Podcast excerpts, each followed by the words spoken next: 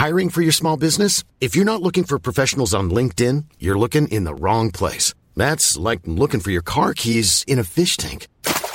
LinkedIn helps you hire professionals you can't find anywhere else, even those who aren't actively searching for a new job but might be open to the perfect role. In a given month, over 70% of LinkedIn users don't even visit other leading job sites. So start looking in the right place. With LinkedIn, you can hire professionals like a professional. Post your free job on linkedin.com slash people today. Hey there, it's Michelle Norris. I'm host of a podcast called Your Mama's Kitchen. When I travel, I'm usually looking for a way to find a taste of home when I'm not at home. And one of the things I love to do when I am at home is entertain. And Airbnb allows me to do that. When I was in California recently, I rented a house that had a great kitchen. And when we were sitting around the table, we we're all thinking, we're in someone else's house. Someone could be in all of our homes as well. If you have a home, but you're not always at home, you have an Airbnb. Your home might be worth more than you think. Find out how much at airbnb.com/slash host. Herzlich willkommen bei Pool Artists.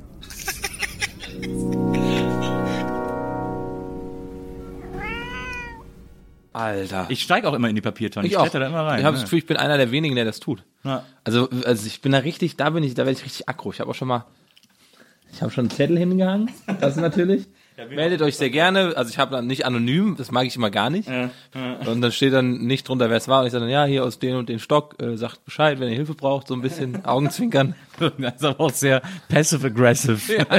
Und ich habe mal ein Cuttermesser hingehängt. Wirklich? Ja, ich habe mal eins hingehängt, damit die halt, damit die halt das auseinanderschneiden. Und das war dann irgendwann weg.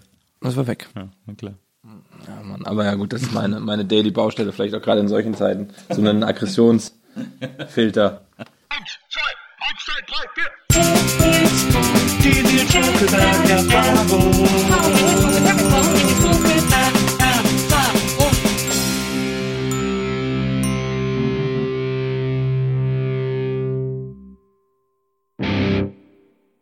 Hallo, liebe NBE-Zuhörerinnen, hallo, liebe Zuhörer der Nils Bokeberg-Erfahrung. Herzlich willkommen zu einer neuen Folge. Und ähm, heute habe ich einen Gast hier, äh, der mir ein äh, über die Jahre ein lieber Freund geworden ist, obwohl wir uns ungefähr alle drei Jahre einmal sehen. Ähm, aber das reicht. Also es kann, es kann immer mehr werden, aber es reicht auf jeden Fall schon äh, als solide Basis. Und er ist ein, äh, ein Tausendsasser, er ist Moderator, er ist Musiker, ähm, er ist Künstler ähm, und ähm, und man könnte sagen Internetunternehmer. Er war, er war quasi schon immer seine eigene Höhle der Löwen. Herzlich willkommen, Jan Köppen. Danke, seine eigene, seine eigene Höhle der Löwen. Also, Oh, ich wär, manchmal, wär, es wäre geil, wenn irgendwann so da steht, CEO auf irgendwas. Ich bin gerade in so einem, ich habe so richtig Pressure, weil ich immer denk, alle haben so Unternehmen, Ja, weißt du? ja. Also jeder hat so zehn Unternehmen Ja. und erzählt auch den ganzen Tag davon und ich lasse mich so langsam davon anstecken, dass das irgendwie, das muss man so haben. aber du kannst doch, du kannst dir doch tausend CEO-Titel irgendwie auf die Fahne schreiben. Ja, aber es ist halt so kein, ich bin auch überhaupt kein Unternehmer. Also ich bin so, ne, ich bin nur ich so, so und das reicht irgendwie auch für alles, was ich im Leben mache, so. Aber dieses, ich bin noch CEO von einer kleinen Firma, finde ich irgendwie total faszinierend, aber es macht nicht Sinn, das zu machen, nur um das zu haben. Na. Aber da kommen wir äh, schon zu einem äh, ganz aktuellen äh, Gesprächsthema. Ähm, es gibt eine neue App Ja. namens Clubhouse, Clubhouse. Und ähm, das muss man sich vorstellen wie eine riesige Telefonkonferenz, Ja. wo, so, wo man so in alle möglichen Telefonkonferenzen so einsteigen kann. Ja, voll. Und äh, ja, wie so ein Live, ja, einfach live dabei sein bei Telefonkonferenzen, Schrägstrich Radiosendung ohne Musik. Einfach ein Talkformat als App. Und ich finde, ich finde es eigentlich ganz geil, es überfordert mich aber auch. Man, es gibt auch erst seit drei Tagen oder vier Tagen ist die Beta offen. Ähm, Ja, und jeder hat das Gefühl, der schon vor drei Tagen dabei war, ist so Early Adopter und die, die heute kommen, drei Tage später, sind total late. haben schon so alles verpasst und Voll. so. Ja, ja. Die, die haben auch keinen äh, guten, guten Wach keine gute Wachstumsrate in ihren Followern. Ja, auch nicht skalierbar und so muss man Nee. sagen. Das ist sehr business-driven, das ganze Ding. Das Aber stimmt. Das finde ich so krass. Also man muss sich das so vorstellen, man geht in diese App, die ist auch immer noch iPhone-only und so und nur Invite-only und äh, äh, wenn man da, äh, äh, man hat dann so eine Übersicht an so, äh, an so Sessions sozusagen, ähm, äh, die die Leute mit in verschiedener Mannstärke moderieren sozusagen. Dann steht auch immer der Titel der Session, um was es so ein bisschen gehen soll als Beschreibungstext. Äh, wer spricht und dann kann man in diese Räume reingehen, wenn die, also die sind auch immer gescheduled, dann kann man in die Räume reingehen und dazuhören.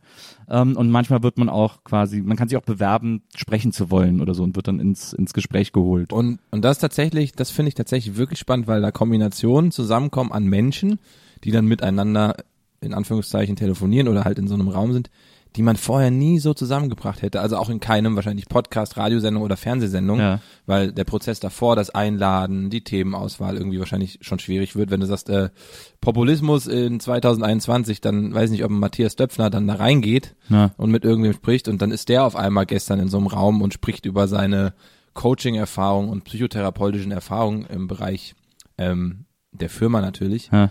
Und dann hüpft auf einmal Christian Lindner darum und redet, während er auf dem Sofa zu Hause sitzt. Also du bist auf einmal tatsächlich sehr nah dran. Ja. Und das aber auch mit Leuten, also dann sind Kevin Kühnert und Philipp Amthor auf einmal in so einem Raum. Wo du denkst, ah krass, die wären niemals in dieser Form zusammengekommen. Ja. Und ich bin sehr gespannt, wie das in zwei Wochen ist oder in nach der Pandemie, weil Ja. das natürlich der perfekte Zeitpunkt ist, auch als Ablenkung, weil es unfassbar viel Zeit frisst und ein zuballert mit Informationen, die aber natürlich alle, zumindest aus meiner Sicht, gerade voll spannend sind, weil gestern war ich dann noch in so einem Raum zum Einschlafen, wo irgendwie ganz viele so Songwriter und Musiker drin waren und auf einmal auch ein Anwalt, ich glaube aber auch der Manager von Clouseau oder so, keine Ahnung, der auf Ja. einmal total über Lizenzprobleme und Systeme in Deutschland und die Verwertungskette bei Spotify und die Auszahlung und faire Bezahlung von Künstlern geredet hat. Und du bist auf einmal in so Welten, die du in der Form wahrscheinlich nie hören würdest. Und die Leute, da kommen wir wieder zu einer anderen Frage, machen das ja alles gerade, weil sie sehr mitteilungsbedürftig sind. Ja.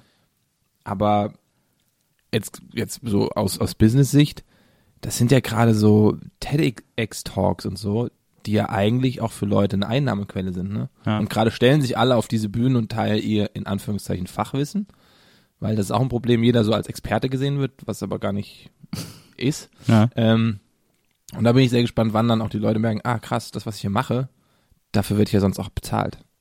Also es ist, ich finde es aber ultra spannend zu beobachten und äh, diesen Hype auch gerade mitzubekommen. Ich finde es auch gut, dass es gerade in dieser Blase so eine Awareness gibt, okay, wo geht das hier hin? Wie werden wir als User mit Hate Speech und so umgehen? Also man ist sehr früh auch schon sensibilisiert, was man in anderen Netzwerken vielleicht noch nicht war, Ja. ähm, für sowas. Und das, ja, ich finde es einfach, ich finde es einfach spannend, aber es ist so ein unfassbarer Zeitfresser.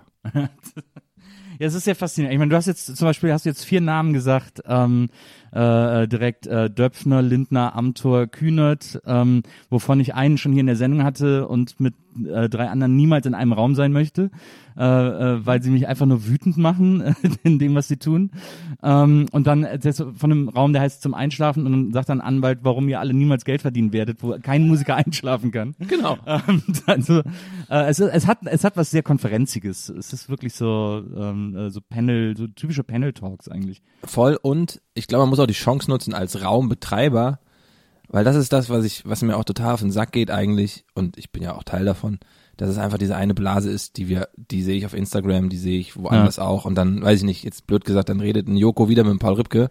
Das ist vollkommen legitim und Ja. okay, weil die sich halt kennen, aber es bleibt das und die Chance, dass man dann Leute dazu holt, und das passiert auch in Teilen, aber vielleicht sollte man das noch mehr fokussieren. Aber wie gesagt, erst drei Tage alt Naja, klar. ähm, die einfach in diesen Blasen nicht stattfinden. Und das macht es auch wiederum spannend. Und da muss man, glaube ich, so jeder für sich aufpassen, dass man nicht nur in seiner eigenen Blase fischt. Und was ich auch festgestellt habe, und das finde ich spannend, weil es hat auch was sehr Elitäres, ne? Du hast ja gesagt, also kommen nur Leute mit Mhm. Invites rein oder die dann jemanden kennen, der schon drin ist. Ähm, und jetzt redet da schon eine Elite über den Umgang mit weiß nicht, Diskriminierung oder den Problemen, die aufkommen könnten.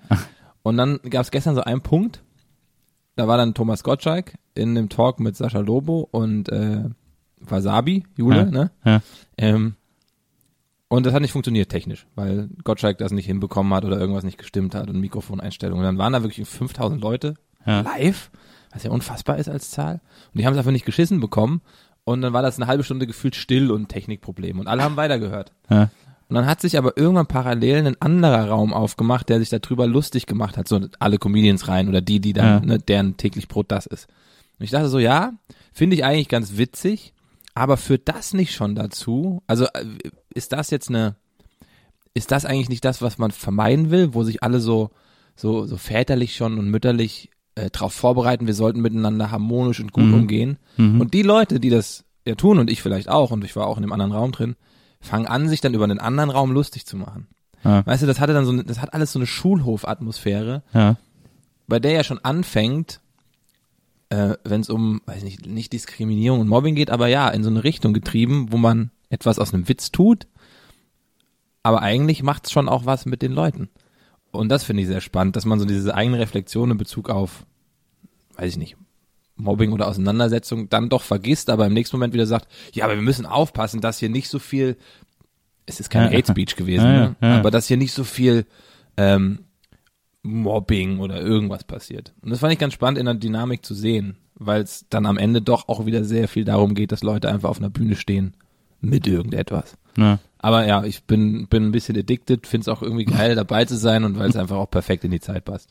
Bist also, du da, du bist da drin? Hast du schon? Ich bin da auch drin. Ich hab, bin noch völlig unentschieden, wie es mir gefällt und ob mhm. es mir gefällt und so. Ich war ähm, einmal war ich in einem Talk über Kunst kaufen, den ich super fand, unter anderem mit Johann König, der Galerist, ähm, der das so mit Künstlern so gesprochen hat, aber gleichzeitig waren dann in dieser Gruppe der Speaker auch so zweiter Typen, die so äh, äh, die so Online-Kunstvertriebe haben und so und dann wieder direkt so eine skalierbare Business-Site aufgemacht haben und das fuckt mich total ab. Ich kann diesen dieses Business-dummen Gelaber nicht hören. Also da werde ich da werde ich total wütend, wenn ich das Gefühl habe, dass Leute reden, um zu reden, also um Zeit zu vertreiben so. Und das hast du glaube ich ganz ganz viel da. Und ich habe das, das ist ja, hat ja, ist ja auch so eine Marketingkrankheit sozusagen. Ist es ja komplett und jemand, der dann, also ne, siehst du halt Leute, die sind einfach 24 Stunden online und haben ein Business.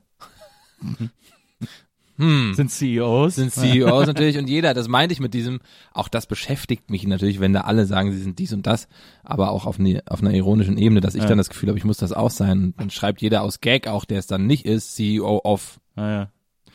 rein. Ähm, aber ja, das ist so, dieses ist halt so sehr LinkedIn-driven und im Vergleich zum amerikanischen Markt, da ist es total, habe ich so das Gefühl, ein bisschen kultureller aufgeladen, so ganz viele Räume, die irgendwie auch mit Musik zu tun haben, wo dann Leute a cappella singen. Ja. Und das Absurdeste finde ich eigentlich, ich hatte gestern noch was gehört, dass die Leute jetzt auf einmal fragen, stimmt, was passiert eigentlich mit meinen Daten? Ich habe mich hier jetzt einfach mal angemeldet und habe mal meine Telefonnummer und meine ganzes, mein ganzes Kontaktbuch freigegeben. Das ist ja Unding.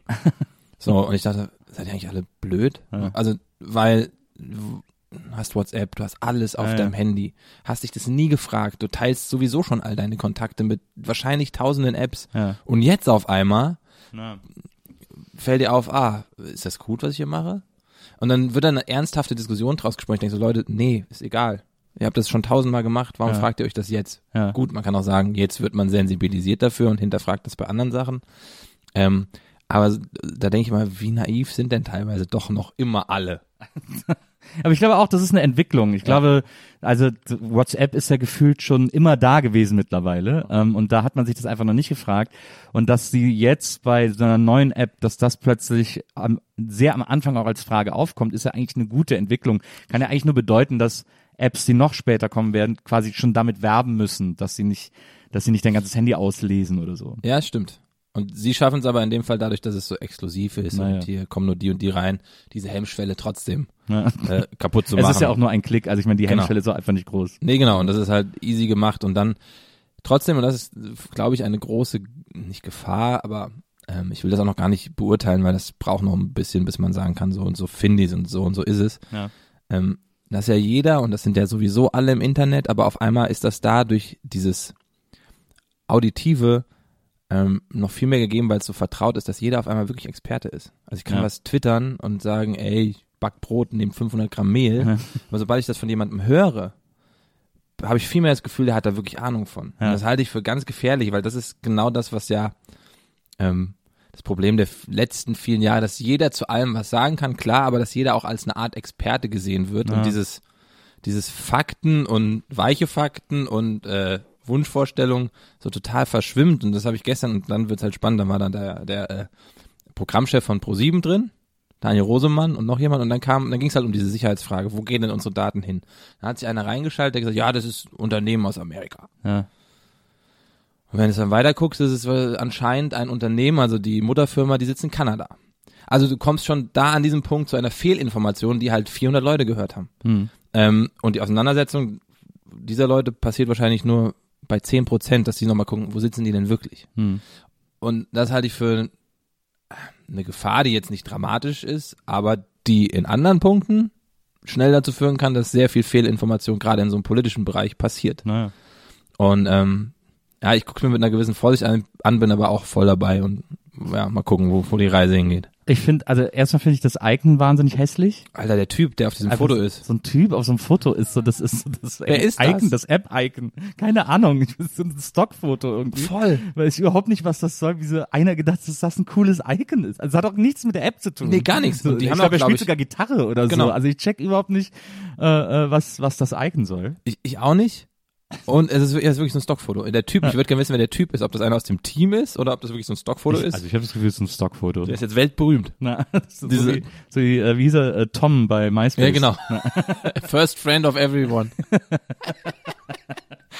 ich, Ähm, ach ja, es bewegt, und, aber es, pa- es passt so gut in die Zeit und irgendwie. Ja, das, das stimmt auf jeden Fall. Für die Leute, die alle zu Hause sitzen, die haben jetzt irgendwie mehr Gesprächsmöglichkeiten auf jeden Fall wieder.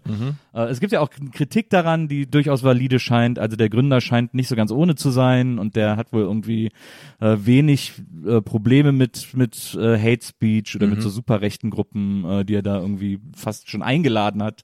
Ähm, das ist wohl nicht ganz unkritisch. Und das macht es auch problematisch. Ich glaube, was, was trotzdem, was alle, und das ist auch wieder das, was so ein Problem unserer Zeit ist, was wir trotzdem auch alle aushalten müssen, ist, dass es das ja leider gibt. Ja, ja, Das absolut. ist wie, und, Ja, und so ein Netzwerk bildet halt auch eine Gesellschaft ab. ja, ja. Und diese Gesellschaft, die sind wir alle und da gibt's Menschen und Meinungen und vielleicht Einstellungen, die wir alle scheiße finden und die ab einem gewissen Punkt auch gegen Gesetze verstoßen. Aber von vornherein zu sagen, alle raus hier, weil wir sind ja die Besseren, so klingt das oft, ja. macht's ja noch viel gefährlicher, finde ich. Und wenn man dann sagt, man ist doch eigentlich schlauer als all diese, dann ähm, finde ich dieses Ausschließen, auch wenn das harte Sachen sind, die passieren und wie gesagt, ich rechtfertige nichts, was da passiert und Naja. Rechte raus, ne? Ähm, dann finde ich, ist das aber auch nicht ähm, produktiv für ein gemeinsames Zusammensein in einer Gesellschaft, in der es halt so ist, dass es Unterschiede gibt und die müssen auch sein, Ja. bis zu einem gewissen Punkt, ne? Also das immer wieder betont. Ähm, und klar, man kann diesen Gründern dann wahrscheinlich vorwerfen, wie geht ihr damit um? Ähm, weil die natürlich auf Skalierung und Größe aus sind und denen ist dann egal, wer da wahrscheinlich, ganz Ja. blöd gesagt, ne, auf Ja. dem Papier egaler, wer da ist. Ähm, aber ich fand es trotzdem auch spannend, wie schnell alle sich irgendwie positionieren mussten zu dieser App Ja. ähm, und ähm, sich so gefühlt, vielleicht ist das auch, das habe ich irgendwie bei Instagram mal hingeschrieben, vielleicht ist das auch so ein bisschen ein Problem unserer Zeit, dass man sich so verloren fühlt, wenn man nicht sofort eine Meinung und eine Position zu etwas hat. Also auch zu so einer App. Weil natürlich, wir reden jetzt gerade auch drüber und haben beide schon so eine Meinung und ein Gefühl dazu, aber ich habe so das Gefühl, Leute wollen so schnell so endgültig sein. Mhm. Und teilen auf der anderen Seite aber auch, ich weiß nicht, das war vielleicht ein Instagram-Post, den du auch gesehen hast, wo so jemand zusammenfasst, Pros und Cons Ja. für diese App. Aber auch das ist ja nur ein einziger Post, den eine Person, die ich nicht kenne, Naja. gemacht hat, die sich damit auseinandergesetzt hat, der, der in mir was triggert und vielleicht in Leuten, die, keine Ahnung, aus, die zu spät auf der Party waren, die vielleicht noch nicht eingeladen wurden oder die einfach, klar, auch gut anti sind ein bisschen. Das triggert in denen was und es triggert vielleicht weniger in denen was, die für diese App sind oder da was Gutes drin sehen.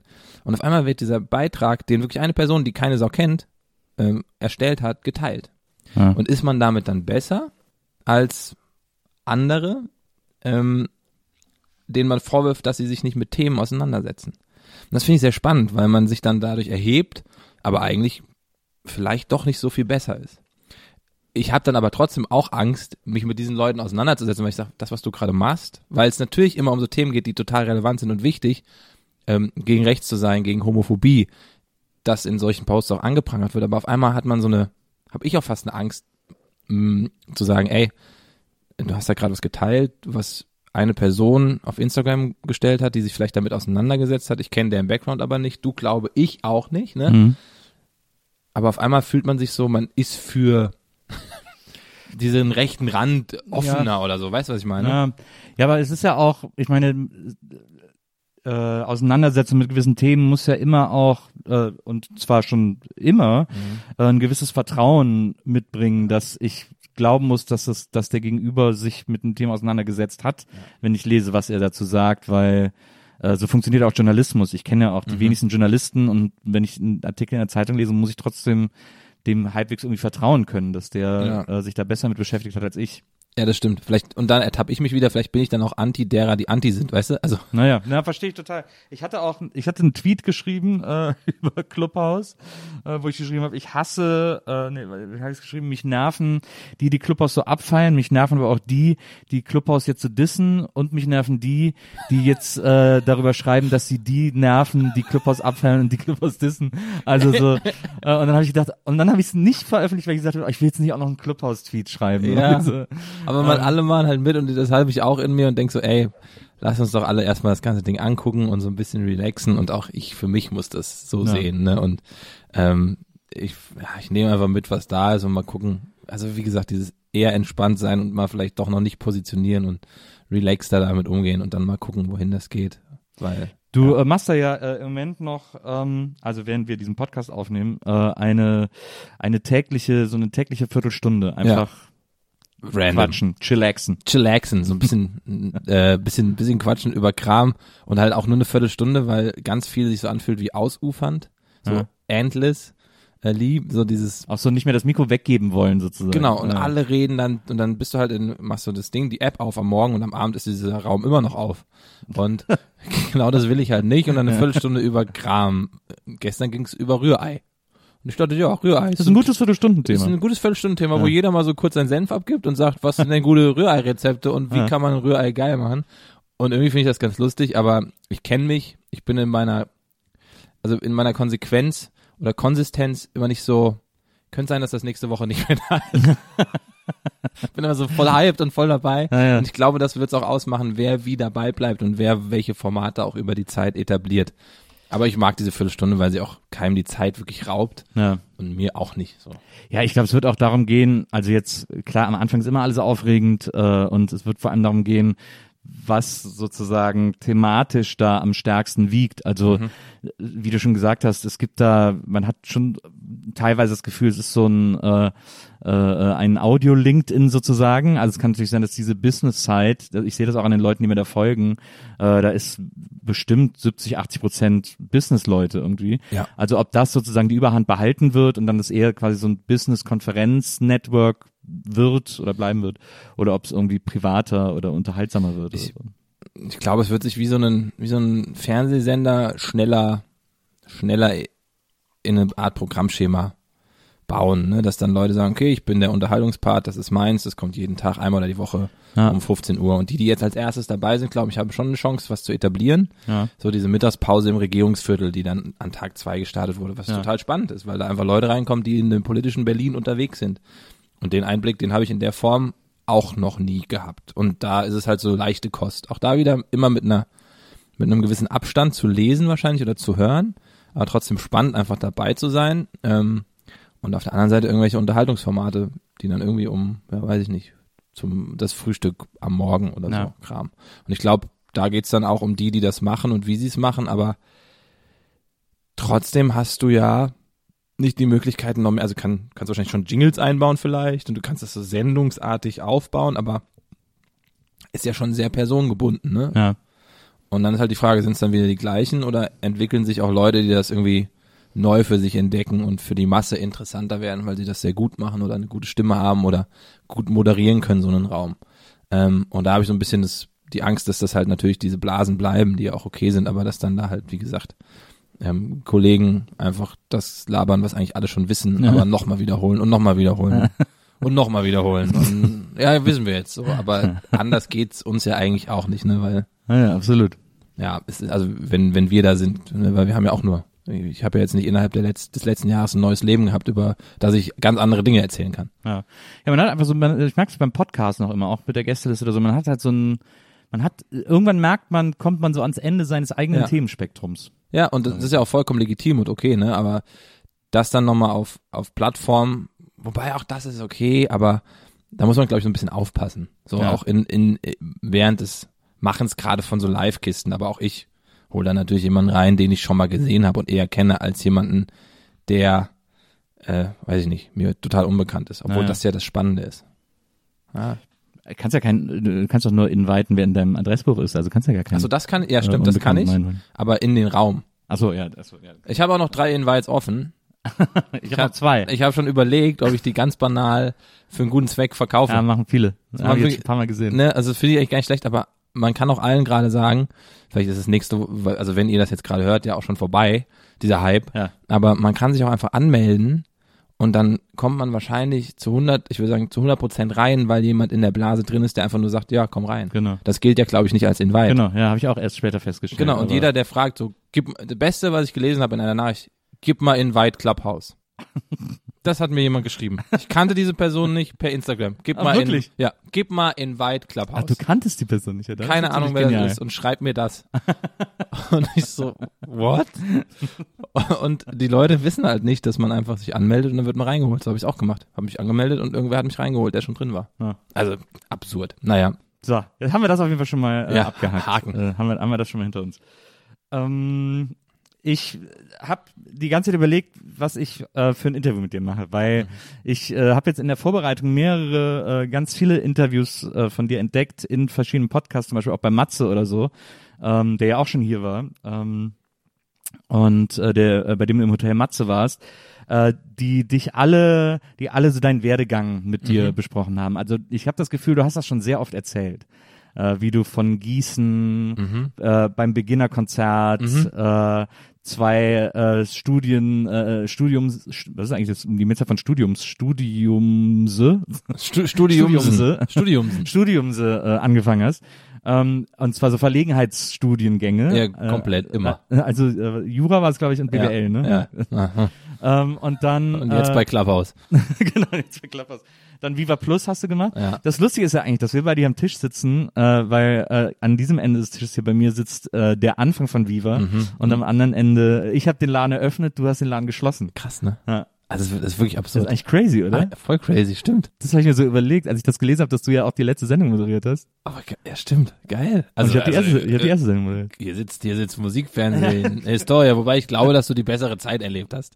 Das, äh, ich weiß nicht, wie deine Zeit war, aber ich hatte extrem viel Spaß. Na, ich hatte von ich war sehr jung. Ich habe von Tag eins immer gehört, früher war es besser. Also äh, ohne Scheiß, das war der erste Tag, wo mir das gesagt wurde, weißt du was? Also von einem Jahr durfte hier in den Büros noch gekifft werden. Das habe ich, das, waren, die, das waren die ersten Sätze in Köln. Und da, da halt nur dieses halbe Jahr. Aber das, das war so, ich hatte das Gefühl, seitdem ich da war, ging's bergab. Hast du denn, waren denn überhaupt noch Leute bei dir da, die schon von Anfang an da waren? Ja, voll. Also so, ein- so ein paar, wo man, keine Ahnung, ne, wenn man, Redakteure und Producer und so wahrscheinlich. Ja, so, Also ich meine, so Mola war ja auch noch da. Mola, ich, also wobei die Zeit, es war genauso diese, diese Phase, wo diese, die, die, die ersten, äh, dann glaube ich auch schon weg waren, beziehungsweise noch so auf dem Sprung. Und die, gut, Sarah Kuttner kam ja ein bisschen später dazu, so, das war aber so meine Zeit danach, also der, der, also ich bin dahin und war total aufgeregt, wenn ich Leute aus dem Fernsehen gesehen habe. Und Sarah Kuttner war so zu der Zeit das, das Ding dann, ne? Warst du, warst du denn schon in Mülheim? Warst Mülheim war ich noch, genau. Also Mülheim bin ich noch hin. Aber Mediapark warst du nicht mehr. Nee, Mediapark war ja so diese, ne, die, Genau. da durften wir noch kiffen in den Büros. Und damals standen Container da. Ähm, und das alles mitzuerleben, also diesen Spirit, das war schon, das war schon auch geil für jemanden, der das irgendwie einfach nur aus dem Fernsehen kannte. Und Ja. äh, meine, meine nächste oder ja, einzige Berührung war als Kumpels bei irgendwas wie sieb, nee, wie hieß denn die Sendung mittags? Nicht Viva Live war ich, 17 und davor Viva, nee, Viva Version war Raab. Äh, Ah. Das, was immer mittags kam halt. Was, was geht ab, oder was? Ja, irgend Nee, sowas. Da haben die halt ein Snowboard gewonnen. und waren bei Viva zu sehen mit einem Foto, was sie eingesendet haben, per Post. Das war meine Berührung äh, vorher damit, also so als Berührung im, Ja. im, im Umfeld. Aber ja, das war, ey, war trotzdem voll aufregend und ich habe dann einmal in Köln den Laden zugemacht. Ich war der letzte Praktikant, der da noch saß in diesem Ja. Gebäude. Ja. Wir haben auf den Gängen, das hatte was ganz Trauriges, Fußball gespielt, weil Platz war. Und überall in jedem Stockwerk standen die alten Schreibtische rum mit den Stühlen, alles nummeriert, weil irgendein Transportunternehmen jetzt hier das Musikfernsehen abräumt. So. Ja. Und äh, das mitzuerleben war auch trotzdem im Nachhinein schon auch krass. Du hast mal irgendwo erzählt, du hättest, äh, du wolltest, hast ja erst so ein bisschen Grafik und wolltest ja vor allem auch Grafik da machen und so. Ähm, und äh, du hast dann im Grunde genommen mit zwei Leuten zusammen, also ihr habt dann zu dritt äh, Viva Plus geschmissen. Viva Plus, muss man ja sagen, war das Schlimmste, was es jemals gab. Eigentlich das Schlimmste, aber technisch gesehen, aus heutiger Sicht, auch das Beste, was man sich ausdenken konnte. Ja, ja, aber es war auf jeden Fall die, also wenn die Fernsehhölle irgendwie Ja. aussieht, dann wie Dann Viva so. Plus. Ja. Nur irgendwelche Scrolls und Texte, die einfach so über dem Bildschirm laufen und dann ein Video, was halt nur ein Drittel des Bildschirms ist. Genau. Ähm, was natürlich im Sinne der Musik überhaupt keinen Sinn macht, weil das Musikvideo nicht komplett auf dem Fernseher zu sehen und zu der damaligen Zeit waren die Fernseher vielleicht noch ein bisschen kleiner, Ja. ist so, what the fuck. Aber das Absurde ist, dass Viva Plus einfach auf einem die Sendeabwicklung, das fand ich sehr faszinierend und rückblickend eigentlich noch faszinierender, lief über einen einzigen Mac. Ah, Also über so krass. einen Mac Pro, der stand da in der ähm, in der Sendeabwicklung, In der SAW, in der SAW, wie, wie wo man dann immer, sagen. wie ja. man die Tapes immer hinbringen musste, so mit den Videos und wenn man ein neues Video hatte, wurde das da eingespielt genau. so. Ja, genau. Und das lief nur über diesen Rechner. Und dann gab es bei uns den Paddy und noch so ein paar andere äh, IT-Leute, Ja. die das programmiert haben. Ja, krass. Und das ist eigentlich krass, weil du als Zuschauer auf den Fernseher oder beziehungsweise dann auf diesen Mac zugegriffen hast über irgendeine Schnittstelle und dadurch das Fernsehprogramm bestimmt hast, was dann da lief. Und das war nur auf diesem Rechner, vielleicht noch mit irgendeinem Backup dahinter. Technisch war das aber für mich immer dieser Rechner. Und das war für die damalige Zeit eigentlich so weit vorne, dass du durch eine SMS bestimmen konntest, welches Video als nächstes gespielt wird oder welches in diesem Moment lauter auf dem Schirm wird. ja. Ähm, und das wurde ja leider dann durch MTV platt gemacht. Aber ich es war alles, es war alles, ja, nach deiner Zeit, aber für mich trotzdem irgendwie crazy und jetzt drüber nachzudenken, dass das auch schon existiert hat. Eine Community Ja. auch von, weiß nicht wie viel, hunderttausend Leuten. Also es war technisch sehr aufregend, da stimme ich dir absolut zu, aber man muss natürlich auch sagen, es war ja auch ein Kind der Generation Yamba sozusagen, also Ja, der Klingelton-Abos und es ging Komplett. einfach darum, äh, ein Programm äh, aus, den, äh, aus dem Taschengeld der Kids zu generieren, weil die da für jede SMS, die sie da hinschicken, schicken durften und jeden Gruß, den sie schicken durften und jeden Anruf und so immer Geld zahlen mussten. Stimmt, 50 Cent. Ja. Wirklich, ich habe diese SMS auch freigegeben. Na, Also ich habe gesagt, ja, du darfst, du bist zu sehen und du nicht. Ja. Allein das ist ja schon, ne? Also da kam noch mehr SMS, als da jemals zu Ah, sehen ja, waren. ja. Und äh, das stimmt. So dieses, dieser monetäre Teil dahinter, aber da war ich noch zu naiv und fand es einfach, oh geil, guck mal, Musik und ich kann da auch SMS hinschicken. Äh, aber ey, ja, und Viva Plus, dass sie es zugemacht haben, hat mich trotzdem am Ende ein bisschen ge geärgert, weil es technisch einfach, also der technische Blick drauf so spannend war. Und sie haben eine Community weggeschmissen, die 400.000 Leute hatte. Ja. ja, da hätte man sich irgendwas anderes äh, äh, überlegen Vor können. Facebook und vor StudiVZ. Und vor allem, also das war so, vielleicht einfach zu früh. Ja. Und dann waren es so politische Entscheidungen, als das alles nach Berlin gegangen ist. Ähm, aber ja, da habe ich tatsächlich auch ganz viel so gelernt, was so Schnitt, äh, Grafik, Video, Flash und Co. anging. Ja, Flash ist ja jetzt auch seit letzter Woche äh, beerdigt worden. Gibt komplett, ne? Ja. Gibt keine, gibt's noch Flash-Seiten? Das schon noch, ne? Also, ich war zuletzt auf einer Flash-Seite, die geht auch nicht mehr auf. Also es gibt einfach kein Ach, Flash ehrlich? mehr. Ja. oh krass. Ja. Weil, weil da habe ich mich richtig reingefuchst damals und hab, hab so aufs falsche Pferd gesetzt, Mhm. möchte ich mal sagen an dieser Stelle. Krypto, die Kryptowährung von damals. Flash, der Flashcoin. Ich mir damals 50 Skulls geholt, weil ich dachte, das wird noch größer. Aber weißt du, was ich eben noch im Auto gemacht habe, weil ich inspiriert, weil ich habe überlegt mir den, ich fand den so schön. Es gab einen äh, iPod in Schwarz. Ja, mit rotem Rad. Das war der U2-iPod. Ja, ich habe überlegt, den mir nochmal irgendwie zu organisieren, auch wenn es nichts bringt. Aber ich fand so, habe so eine Nostalgie geschweckt, dass so alte iPods schon Ja. sowas, der allererste, dieser weiße Trümmer, Naja. der, der Totschläger so. Ja. Aber ich bin da immer kurz davor, sowas mir einfach nochmal zu kaufen, weil ich es irgendwie so, so, so schön und so, ja, geschichtsträchtig fast finde. Das war so lustig, den haben mir damals äh, Freunde zum Geburtstag geschenkt in München. Wir haben alle zusammengelegt und haben mir äh, diesen iPod geschenkt und haben gesagt, sie freuen sich so, weil sie zwei Sachen damit erreichen. Mhm. Äh, einerseits äh, schaffen sie es mich total happy zu machen, weil ich einen iPod habe und weil der super schick aussieht. Und andererseits schaffen sie es mich total wütend zu machen, weil auf die Rückseite die Autogramme von U2 eingraviert waren. Nein. Das war bei dem, bei dem YouTube. Oh, alter Schwede. Und das fanden die wahnsinnig lustig, dass ich, find's da durch alle lustig. Emotionen gehen musste. Höre ich jetzt Musik oder nehme ich, lege ich den lieber weg? Höre ich Musik, lege ich ihn weg. Das war doch auch später, war, gab's doch auch das äh, U2-Album, das keiner haben wollte, auf, das dann so automatisch auf alle iPods geladen Wo wurde. sie natürlich aber auch wahrscheinlich, äh, ich weiß nicht, wie so ein Deal dann zustande kommt, aber unfassbar viel Kohle mit verdient haben, ne? Also, Ja, wahrscheinlich konnten die dann auch jedes, äh, jedes runtergeladene, äh, also jedes auf ein iPod geladene Album direkt als Verkauf verbuchen Genau. sozusagen. und haben als Einheit. Von, äh, genau, das waren sofort Welt, wahrscheinlich immer noch erfolgreichstes Album ever. ähm, aber das haben natürlich in der Musikindustrie danach auch noch ein paar gemacht. Jay-Z mit Samsung. Prince hat mal äh, sein Album in England einer Tageszeitung beigelegt. Ehrlich? Ja. An, das ist ja absurd, eine Prince, also Prince. Ja. So. Und eigentlich voll smart, weil das ja genau das ist, was jetzt Künstler machen müssen, damit sie überhaupt Geld verdienen. Also, Ja. dass die Musik nur noch ein, ein, ein Träger ist für, oder ja, dich eigentlich nur populär macht, damit du woanders Geld verdienst, was total schade und tragisch ist eigentlich, aber Ja. am Ende ist es so, es hat mir mal irgendwann jemand gesagt, der meinte, irgendwann legen die Toten Hosen ihr Album zu einem Kasten Becks.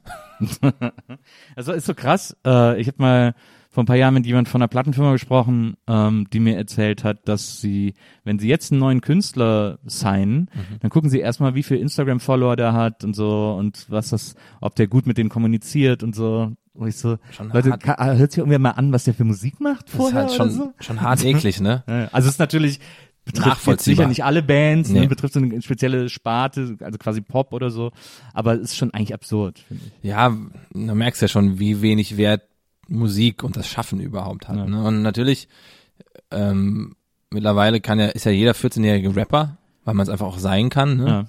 Ja. Äh, hat jemand gesagt, den Vergleich fand ich aber gut, weil diese Diskussion aufkam, ähm, ja, jeder ist jetzt Rapper, ist wie, wie in der Bundesliga, beziehungsweise jeder spielt Fußball. Also das fühlt sich an wie, jeder, der Fußball spielt, rappt auch, so. Ja. Die, die, die, die Masse an Leuten, die einfach Musik machen, ist so riesig, weil es also schnell geht. Mittlerweile mit dem Handy kannst du was aufnehmen. Ja. Ähm, trotzdem müssen sich halt die durchsetzen und die können dann nur in der Bundesliga spielen, die irgendwie dranbleiben, gut sind, Talent haben, vielleicht ein Typ sind. Ähm, aber der Wert von Musik, der fühlt sich einfach so gering an, auch durch diese ganze, ich, also ist zumindest mein, mein Ja. Gefühl und die Wertschätzung, weil Lizenzierungsthemen bei Twitch und Co., Ja. also überall, Ja. wo dann gefordert wird, dass man 20 Sekunden von einem Song for free benutzen darf. Was ist das denn? Also 20 Sekunden von einem Song, das ist ja, das, das sind meistens schon die Main Parts von. Songs, wo du erkennst, ah, das ist der und der Song. Warum sollte das jemand denn eigentlich for free rausgeben? Ähm, Ist eine schwierige Diskussion, Mhm. finde ich. Also, weil ich, äh, ich tendiere dazu, auch zu sagen, dass, äh, also ich, ich bin da in einem totalen Zwiespalt. Ich will natürlich, dass alle Musiker fair bezahlt werden Mhm. und entlohnt werden für ihre Arbeit. Und äh, ihre Arbeit ist halt die Musik, ihre Arbeit ist nicht Live-Konzerte oder das ist, gehört alles dazu, Mhm. aber das, sie sollen natürlich auch für das, dafür, dass sie mir dieses Kunstwerk, ihre Songs schenken, äh, Geld bekommen. Äh, das ist ja auch das Problem mit Spotify, Mhm. äh, äh, Ausschüttungen und so weiter und so fort. Andererseits ähm, leben wir sozusagen auf dem Peak einer Remix-Kultur, ähm, die äh, all diese Einflüsse der Popmusik der letzten 50 Jahre total frei verwendet, weil es junge Leute sind, die einfach sich Sachen zusammenbasteln. Und es gibt so halblegale Veröffentlichungen wie Danger Mouse Grey Album, wo er äh, Jay-Z's Black und äh, das Beatles White Album zusammengemixt hat und so, ähm, die äh, niemals hätten lizenziert werden können, die niemals in einem, wenn es das Internet nicht gegeben hätte, irgendwer mitbekommen hätte so. Und ähm, es gibt eine, also es gibt so eine ja, stimmt. und, und ich finde auch irgendwie, dass so, dass so Musik auch stattfindet in einem Twitch-Format für ein paar Sekunden oder so. Also klar, ich fänd's gut, wenn es so eine Pauschale gäbe. Ich meine, da gibt's dann auch Schnittstellen wie die GEMA, die so gar nichts dafür tun, dass es Nö, da sinnvolle. Es, es gibt eine, es gibt eine Musik-Flatrate bei der GEMA, wenn du Musik in Podcasts einsetzen willst. Ähm, die gilt aber nur bis 500 Hörer und danach musst du neu verhandeln. Und da haben, und dann musst du alles einzeln, du musst jeden Ton einzeln verhandeln. What? Das ist völlig, das ist so realitätsfremd. Das, das betrifft 20 Leute, was die da entwickelt haben. Aber für alle anderen ist das Müll. Aber also wer, dann frage ich mich, wer sitzt da und entwickelt das und sagt sich, das ist gut, weil bis 500 und dann müssen sie alle mit uns reden und dann können wir sie verklagen. Ja, ne, das ist einfach, die versuchen dann, das ist halt dieses Beamtentum auch, die versuchen dann so einen Mhm. Schlüssel zu erarbeiten und das ist halt, je höher man den skaliert, desto komplizierter wird der, Mhm. weil es natürlich dann auch irgendwann Preise gibt, die überhaupt kein Podcaster zahlen kann oder will, weil es so nicht funktioniert, äh, monetär. Und ja, also bei der GEMA, da packe ich mir eh sehr oft an den Kopf, wann das auch, das ist wie bei der GfK und den Fernsehquoten. Ne? Das Ja. sind alte Systeme, das sind die alten Genau. weißen Männer einer Industrie, die einfach nicht mehr so ist, wie sie noch vor 20 Jahren war und einfach viel schneller und zu schnell für solche Apparate sich entwickelt, aber die haben halt immer noch die Hoheit. Ähm, bin ich aber sehr gespannt, was dann da in den nächsten Jahren passiert. Also im Vergleich zum amerikanischen ähm, Prinzip, da gibt's ja auch sowas wie die GEMA, die heißen dann BI, wie heißen die? Big, B, weiß nicht, B, ne? So, eine, Ja. so eine. Und die zahlen, das habe ich jetzt auch erst gehört, tatsächlich auch Künstlern direkt schon Vorschüsse, dass sie zu denen kommen. als Ah, ja. GEMA und dann diese Verwertungskette irgendwie eine andere ist. Also dass da Ja. jemand auch investiert in Künstler, an die er glaubt, aber auch Da da, wird sozusagen dieser Verlagszwischenschritt, den es hier gibt, so ein bisschen ausgeschaltet. Verlag gibt's dann trotzdem irgendwie noch, damit Ja. auch abgerechnet werden kann, aber da ist dann sozusagen die GEMA jemand, der jemandem Geld gibt, damit sie in das System kommen, weil die GEMA verdient ja auch daran, wenn ein Künstler, der bei der GEMA gemeldet ist, äh, dann irgendwie in Amerika läuft, gerade so Produzenten oder Songwriter. Also da gibt's auch so Modelle, wo du denkst, ah krass, okay, so läuft das und auch so undurchsichtig und das macht's glaube ich auch schwer für ganz viele Künstler und Leute, die Musik machen wollen. Was ist denn jetzt eigentlich für mich der beste Weg, wo ich dann am Ende in diesem System, wo jeder irgendwie Geld verdienen will, trotzdem auch noch Geld kriege? Und ich stimme dir auch zu mit dieser Remix-Kultur und davon lebt ja auch ganz viel an Musik und vor allem auch Hip-Hop-Musik, das Sample-basierte, Hm. ähm, dass das auf jeden Fall auch, ja, da bleiben muss und es bleibt wahrscheinlich eher da, indem man sagt, ein Teil davon passiert in einer Grauzone oder ähm, lizenzfrei. Und natürlich ist die Frage als Künstler, will ich, dass mein Track 20 Sekunden auf einem fetten Twitch-Kanal gespielt wird und ich verdiene nichts, werde dadurch aber bekannt oder bleibe ich halt bei mir im Keller, ganz blöd gesagt. Hm. Auch das sind natürlich Fragen, die man stellen sollte. Aber wenn, wenn dann ein Unternehmen wie Twitch, das halt einfach zu Google gehört, ähm, Forderungen aufstellt und sagt, nee, wir wollen aber verwertungsfrei unterwegs sein. Zu Amazon, äh, Twitch Ach, glaube ich, Amazon. ach stimmt, nee, genau, nicht ja. Google, äh, Amazon, richtig. Ähm, dann wird's halt frech. Ja. Dann wird's halt so die Wertschätzung auch von Unternehmen, die dazu in der Lage sind, das rechtlich und monetär umzusetzen. Dann denkst du, ah, schwierig. ja. So, ähm, der einzelne Twitcher, den, ne, den kannst du gefühlt nicht nichts vorwerfen, weil der vielleicht ne, Dummheit schützt vor Strafe nicht, aber das alles eher nicht weiß und macht und dann wird er irgendwie gebannt und dann wird er sich auch mit auseinandersetzen, aber den Unternehmen mache ich dann eher den Vorwurf, weil sie es darauf auslegen oder anlegen, dass Musik irgendwie for free am besten ist. Ja. Ja, da ist natürlich immer die, die Schnittstelle ist ja immer das Problem. Der, Ja. der, der Twitcher oder der YouTuber, der irgendwie einen Kurzfilm macht mit Musik und dann die Tonspur gelöscht kriegt, weil die Musik nicht lizenziert ist und so.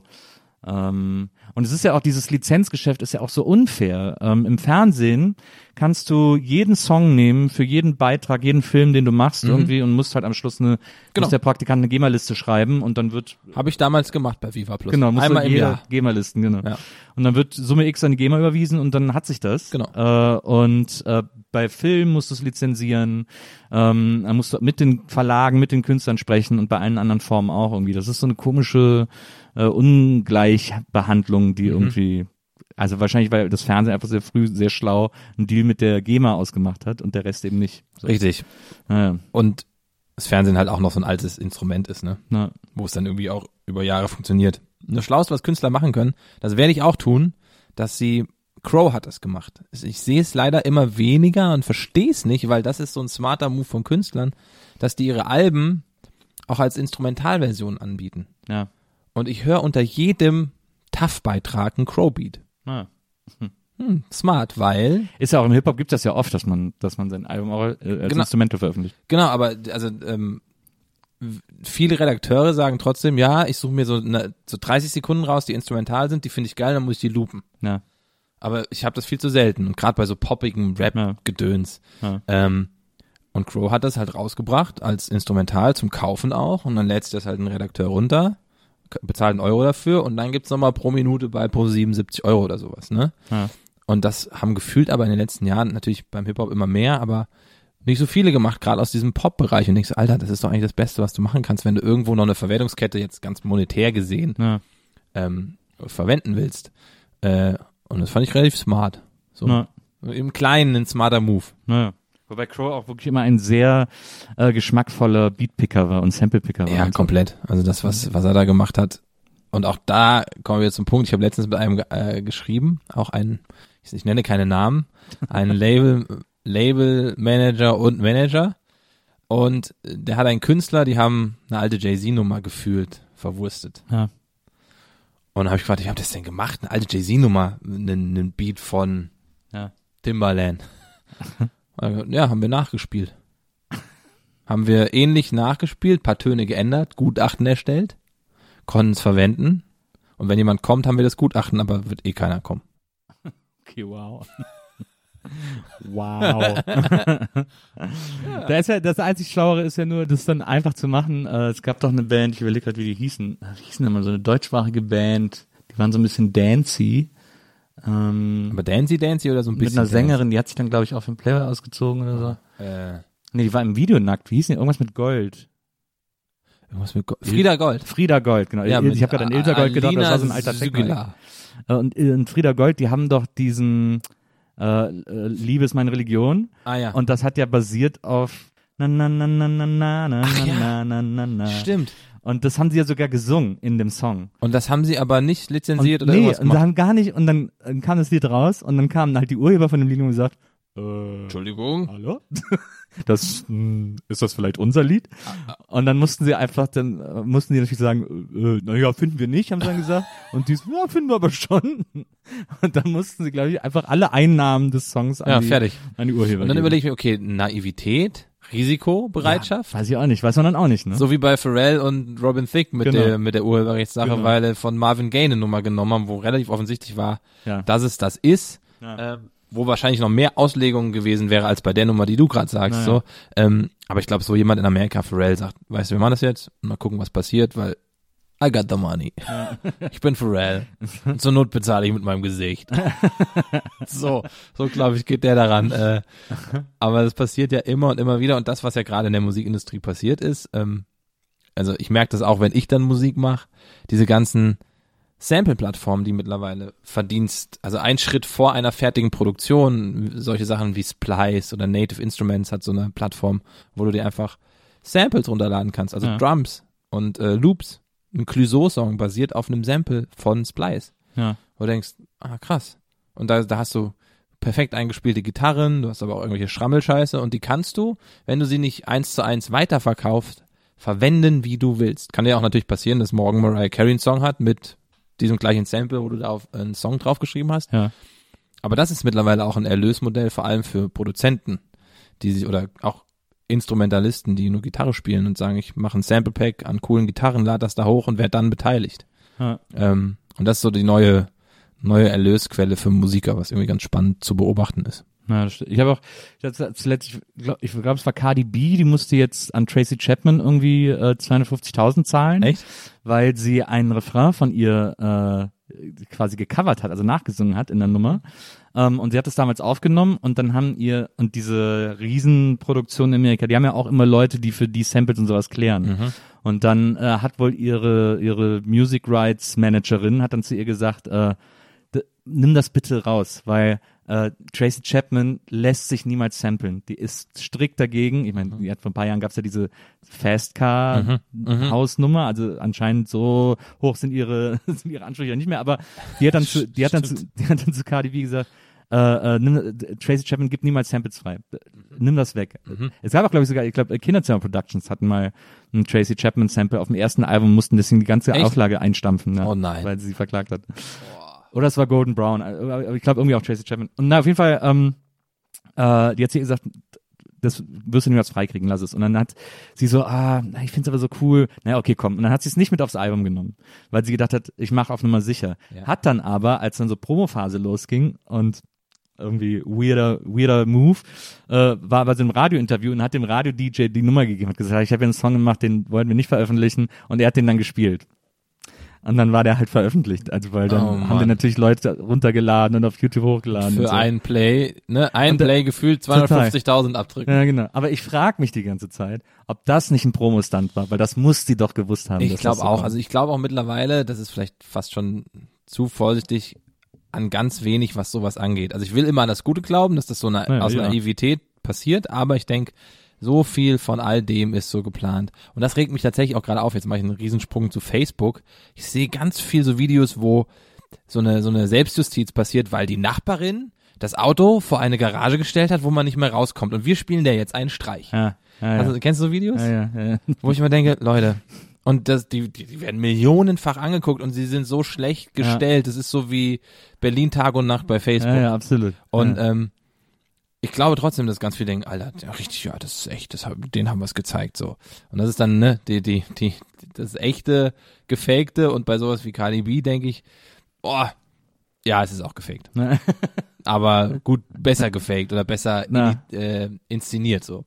Ähm, ja, weiß gar nicht, wie ich auf dieses Facebook-Ding kam. Ich glaube einfach diese offensichtlich oft gestellten crazy Stunts oder Dinge, die im Real Life passieren, wo du denkst, oh man, nein, das habt ihr auch geplant. Ich glaube aber, dass ich glaube, dass sich äh, lustigerweise mittlerweile so eine Spirale entwickelt hat, wo sich die Dinge selbst begünstigen. Es gab zum Beispiel mal, ich weiß noch vor, wie lange ist das jetzt her? Vielleicht fünf, sechs Jahre oder so. Äh, da gab's, äh, ich glaube, auf Instagram den Account Notes of Berlin, äh, die so diese skurrile Aushänge oder skurrile Zettel, die Leute so in Hausflure hängen oder so fotografiert und gepostet haben. Und das ist so populär mittlerweile. Ähm, dass wenn ich jetzt Notes of Berlin lese und Ja. da die Zettel sehe, bei ganz vielen Zetteln denke, okay, den hat aber jetzt einer hingehangen, Ja, okay. weil der gedacht hat, der landet dann da auf der Seite ja, genau. irgendwann. Ja, so. genau, das ist es. Stimmt. Das begünstigt sich dann so selbst. Das wird dann so, nimmt dann so Fahrt auf irgendwie. Ja, und dann auf einmal wieder die, die Bühne, die jemandem geboten wird, die er nutzt. So. Ja. Und jeder findet so seine, ne? Ja. Ja, stimmt. Super Account immer noch. Ja, das stimmt. Es gibt auch Notes of Cologne, habe ich übrigens gesehen, wo immer so schön auch Gölsche äh, Zettel hängen. Äh, da freue ich mich dann besonders. Ja, okay. Die kenn ich, den kenn ich noch nicht. Den folge ich jetzt auch mal. Köln ist cool ist ein sehr guter Meme-Account, äh, der immer so sehr gut. Geil, ist cool. Köln ist cool mit äh, K, äh, äh, K-O-O-L. Äh, ist sehr, sehr lustig. Und die natürlich die, aber gut, das sind alles so alte Seiten, die jetzt sind so Agenturboomer und der ganze Kram, ne? Ja. Galerie Arschgeweih natürlich, Ja. äh, die ja Galeria Arschgeweih hießen und Ja. sich umbenennen mussten, weil Galeria Kaufhof gesagt hat, das ist zu nah an unserem Namen und denen sofort mit so 250.000 Euro Strafe gedroht haben. Wäre so geil gewesen, wenn die sagen, ja, okay, haben wir, wo, wo soll das hin? PayPal? wenn du so reagieren kannst. Oh, sowas würde ich so lieben.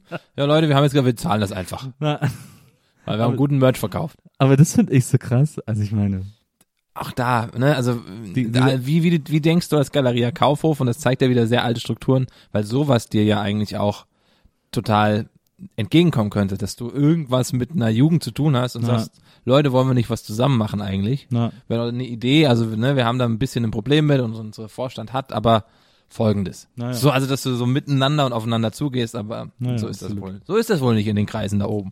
das stimmt. Jetzt haben wir äh, sehr viel über äh, über Musikbusiness geredet äh, und über Business überhaupt. Jetzt äh, kommen wir zur genau entgegengesetzten Seite, ähm, nämlich die Kunst. Ähm, du bist ja auch Maler. Nennst du das nicht Malen? Das ist doch Malen, was du machst. Doch. Ja, Maler ist es so, ich bezeichne mich so so ungern als Maler, weil ich immer so denke, also ja, ich male, ne, ich habe ein Atelier und male und hatte auch schon eine Ausstellung. Ja. Also deswegen ja, ähm, Maler klingt dann so nach, ich weiß gar nicht, warum ich mich davor so drücke nach so dieser Profession, womit ich auch mein Geld verdiene. Aber ja, ich male. Also Ja. Geld verdiene ich damit auch ein bisschen, aber ich könnte davon nicht leben. Ähm, aber ja, Aber wäre das ein Traum davon zu leben oder davon leben zu können? ich fühle mich gerade noch so wohl in dieser Rolle, dass das so eine Art Hobby sein darf, ohne Ja. so einen Druck. Trotzdem denke ich natürlich drüber nach, okay, wie kann man das? Und da kommen wir wieder zu so, so Sys- Systemfragen, die Kunstwelt. Ähm, wenn ich damit Geld verdienen will, was muss ich denn tun? Und eigentlich geht's mir ja nur darum, erstmal so den Knoten in mir zu suchen, was kann ich wie auf die Leinwand bringen und was ist meine, meine Sprache auf der Leinwand. Ne? Und da bin ich gefühlt noch lange nicht. So dieses auch in sich geschlossene, runde Ding, was ich dann als Maler vermitteln will. Ja. Das finde ich ist so ein ganz schwerer Prozess und gerade bin ich da überhaupt nicht drin, weil ich mich total davor drücke, weil ich weiß, okay, jetzt ich habe gerade so einen Punkt erreicht, so ein Plateau, wo ich irgendwie auch okay bin mit den Sachen, die ich mache, aber da ist noch gefühlt mehr und ich traue mich nicht so ran. Ja. Ähm, habe lustigerweise gestern Kunst gekauft Ja. von äh, Joachim Bosse, hier Dojo Joachim. Ja. Und da haben wir auch sehr viel darüber geredet und dieses bei mir die Malerei, er kommt aus der Werbung, ne? Und erzählt diese Geschichte sehr konsequent weiter, auch in seiner Kunst. Ja. Ähm, und das fällt mir sehr schwer, weil ich mit dem, was ich tue, eigentlich gefühlt erstmal auf den ersten Blick überhaupt nichts mit Kunst oder dieser Welt zu tun habe als RTL-Moderator. Ja. Ne, das liegt so sehr weit auseinander und spiele ich da mit Klischees, schreibe ich auf eine Leinwand, ey, fick den Mainstream, ne, und mach einen auf möchte gern Jonathan Mese und tu so, als würde ich gern Basquiat sein, so, Ja. wie jeder, der anfängt zu malen gefühlt. ähm, aber widerspreche ich mir damit auch nicht selber, weil ich ja den Job, den ich mache, auch liebe und das, was ich da tue, sehr gerne tue. Ja. Ähm, und da prallen so Welten auseinander, die ich gefühlt noch nicht zusammenbringen kann. Ob die zusammen müssen, weiß ich auch nicht. Ja, eben, ich glaube, die können auch gar nicht zusammen, Mhm. weil was ja das Interessante ist an deiner an deiner, sagen wir mal, professionellen Persona, an deiner Moderationspersona, also die irgendwie bei äh, RTL erfolgreiche Formate macht ähm, und irgendwie jetzt glaube, ich weiß gar nicht, ob die Tour stattgefunden hat letztes Jahr, wo du mit Disney leider äh. Symphonien auf Ja. Tour gehst. Ähm, also es gibt ja diese sehr, dieses sehr professionelle äh, Arbeits, äh, Arbeitsjanköppen Ja. äh, Person, ähm, die ja auch sehr darauf erpicht ist, so in einer gewissen Weise so unprivat wie möglich zu sein. Also du bist Mhm. ja jetzt keiner, der irgendwie groß die Home Stories macht oder irgendwie von seiner äh, äh, von seinem Privatleben erzählt. Ähm, außer da, wo es dann mal thematisch, also machst du so Mini-Einblicke, ähm, äh, aber äh, ansonsten ist das für dich nicht interessant, da die Privatperson zum Gegenstand der der Arbeit zu machen. Genau. Und äh, bei Kunst, und nichts ist ja, also wenn man es ernsthaft macht, ist ja Kunst das Innerste preiszugeben. Ähm, und das kann in den unterschiedlichsten Formen äh, passieren. Das muss auch jetzt nicht immer äh, dramatisch oder tragisch sein, aber die Idee von Kunst ist ja, also Kunst ist ja nur dann, also interessant oder, oder aufrichtig, wenn sie dringlich, wenn sie eine Dringlichkeit hat. Komplett. Und vielleicht drücke ich mich vor der auch noch ein bisschen. Ja. Das ist auch so, dass, weil ich an sich jetzt, ne, das hat ja auch sehr damit zu tun, wie, wie, wie viel ich mich dann auch mit mir ausein- selbst auseinandersetze, ne, wie, wie bin ich als Charakter, der auf der anderen Seite ne, diesen Job hat und auch irgendwie kontrolliert ist und so der Zugang, ganz blöd gesagt, zu Emotionen auch über einen Witz funktioniert Ja. äh, und auch immer ein Schutz sein kann, so einen Witz und sich hinter Humor zu verstecken, finde ich immer sehr dankbar und mit Humor kann man aber auch ganz viele Themen bearbeiten. Mhm. Das funktioniert aber in der Kunst nicht und Humor und Kunst ist immer sehr Ja, also ist zumindest mein Gefühl für mich funktioniert es Ja. nicht und ich hatte so ein Gespräch und das finde ich ist der Satz hängt seitdem auch drin das ist so ein bisschen wie das Tagebuch anlügen das ist so du schreibst was ins Tagebuch liebes Ja. Tagebuch heute war der Tag okay ja. ich habe Jenny gesehen so Ja. Ich weiß wahrscheinlich was ich gefühlt habe in dem Moment und habe gesagt der Tag war wahrscheinlich richtig scheiße weil Jenny hat mich nicht gegrüßt so. Ja. und mir geht's damit eigentlich auch echt nicht gut weil ich würde gerne mal mit ihr reden und traue mich nicht so. Ja, und dann weißt du in dem Moment wo ich das lese was da drin steckt. Das sieht aber nicht der der sich das Bild anguckt oder das Tagebuch liest. Und ich glaube diese diese diese diese Lücke zu schließen äh, jetzt auch auf mich bezogen fällt mir voll schwer Ja. also, und das darf eigentlich nicht passieren, weil man darf sich in dieser Kunst ja nichts verbieten. Egal, ob das Musik ist oder ob das einfach die Malerei ist oder Hm. irgendwas anderes, weil nur dann ist es ja auch so echt und auch tatsächlich, wenn da, wenn das auf der Leinwand oder im Song zu hören ist. Und ich glaube, die Leute spüren das auch ganz schnell. Ob das jetzt nur, das kann auch ein dekoratives Bild sein, aber ich glaube, das Gespür bei diesem Bild ist ein anderes, als wenn das jemand so konzeptionell, ich male jetzt blau, weil blau ist laut äh, Forbes die beliebteste Farbe 2020 so, Ja. ne? Und da bin ich gerade in so einem in so einem Zwischenraum, wo ich das Gefühl habe, oh, gehe ich da jetzt weiter? Aber ich, also ich glaube, ich finde das interessant. Ich glaube, dass, äh, dass also erstmal ein, das erste Thema, äh, weil du es gerade eben angesprochen hast, Humor und Kunst. Ich glaube, dass es extrem viele Missverständnisse über Kunst gibt, äh, weil die Leute immer ähm, glauben, dass Kunst nicht lustig sein kann oder darf. Das ja. gibt's, glaube ich, ganz oft. Und äh, es gibt ganz viele äh, Künstler oder Kunst oder Kunstwerke, die ich lustig finde. Also und ich stand mal im, das war hier in der neuen Nationalgalerie, äh, da hängt, äh, ich glaube, es ist Kippenberger, ähm, äh, ein Bild, das heißt, ich kann ja beim besten Willen keine Hakenkreuze entdecken und da sind lauter so Striche, die alle so sehr zufällig zum Teil eben auch zu Hakenkreuzen Ja. äh, angeordnet sind. Ganz groß, relativ großes Bild, äh, wahrscheinlich so drei auf zwei Meter oder so und dann überall diese diese Linien und Formen und so und und dann hat das eben diesen Namen und dann stand ich da im Museum und habe wirklich gelacht ich habe so laut aufgelacht weil ich es einfach mega witzig Ist fand auch gut. das ist ja auch On einfach point. ein guter Gag Ja. und dann kamen auch sofort die Museumsmitarbeiter haben geguckt was ist denn da los und so nur weil weil jemand mal gelacht hat im Museum Ja, und das eigentlich stimmt, das beschreibt es sehr gut. genau ja ja Und ich glaube, das ist auch das, wo Kunst so ein bisschen raus muss aus diesem, was auch so eine Angst von vielen ist, im Zugang zu Kunst. Ähm, dass dieses ein so auch elitärer und so ein, so ein ganz nach Regeln funktionierender Markt ist und auch immer noch irgendwie ist, so Museums beste Ja. Beispiel. Ja. Galerien ja auch noch und Ja. so jemand wie Johann König versucht das ja sehr aufzubrechen und zu gucken, wie schaffe ich das, auch Welten zu verbinden. Aber trotzdem bleibt bei mir das Gefühl mit Humor, also immer mit so gesellschaftskritischen Aussagen, ja, und auch mit Dingen, über die man nachdenkt, aber witzig ist immer so, also naja, verdächtig. nicht- Witzig ist immer verdächtig. Genau. Und auch da könnte es ja eine, eine Hülle sein. Und in so Titeln von Bildern, ähm, weiß nicht, ich fand, da denke ich auch immer drüber nach. Eins heißt dann irgendwie, Kanye West hätte das gerne so. Ja. Ne? Also wo du so anfängst, so referenziell zu werden und Ja. aber da merke ich auch, ah, ist das jetzt nur wegen des, ich das jetzt, ist es, weil ich denke, das Bild damit aufzuladen? Oder, also das ist bei mir zumindest immer der Prozess, wo darf da Witz stattfinden oder wie witzig meine ich das jetzt? Ja. Und wenn man ein Bild verkauft, ist absurd, dass die Leute auch sehr plakativ halt immer noch unterwegs sind und auch immer sein werden. Das war halt ein Bild, da hatte ich Klassiker. Jetzt muss ich gucken, da vielleicht verklagt mich ja Louis Vuitton, aber das ist ja Kunst und Satire, dafür Mhm. ganz viel. Habe ich halt so diese Louis Vuitton-Muster, das klassische, irgendwie auf eine Leinwand gesprüht und dann drüber gesprüht, you don't need this. So, Ja. ganz, also sehr plakativ und platt. Banksy, Banksy-Style. Genau. Ja. Das hat jemand gekauft. Ja, na klar. Ne, weil es so total irgendwie platt war, Du bist nachvollziehbar, auch sehr klar. ein bisschen. Meta gefühlt, aber halt auch, ja, nicht, du musst nicht so viel nachdenken, aber Ja. es macht irgendwas mit dir, weil es auch einen Konflikt in dir anspricht, weil du auf der einen Seite das willst, aber weißt, du brauchst das nicht. So. Und das war so ein bisschen erschreckend fast, weil das war in der Zeit, wo ich eine Ausstellung hatte. Und in der Ausstellung wurde erstmal nichts verkauft. Und das war nur ein Bild, was auf meiner Homepage zu sehen war. Und das wollte jemand haben. Ich So, oh, okay, ja. Davon habe ich zwei Bilder gemacht. Hat jemand gekauft.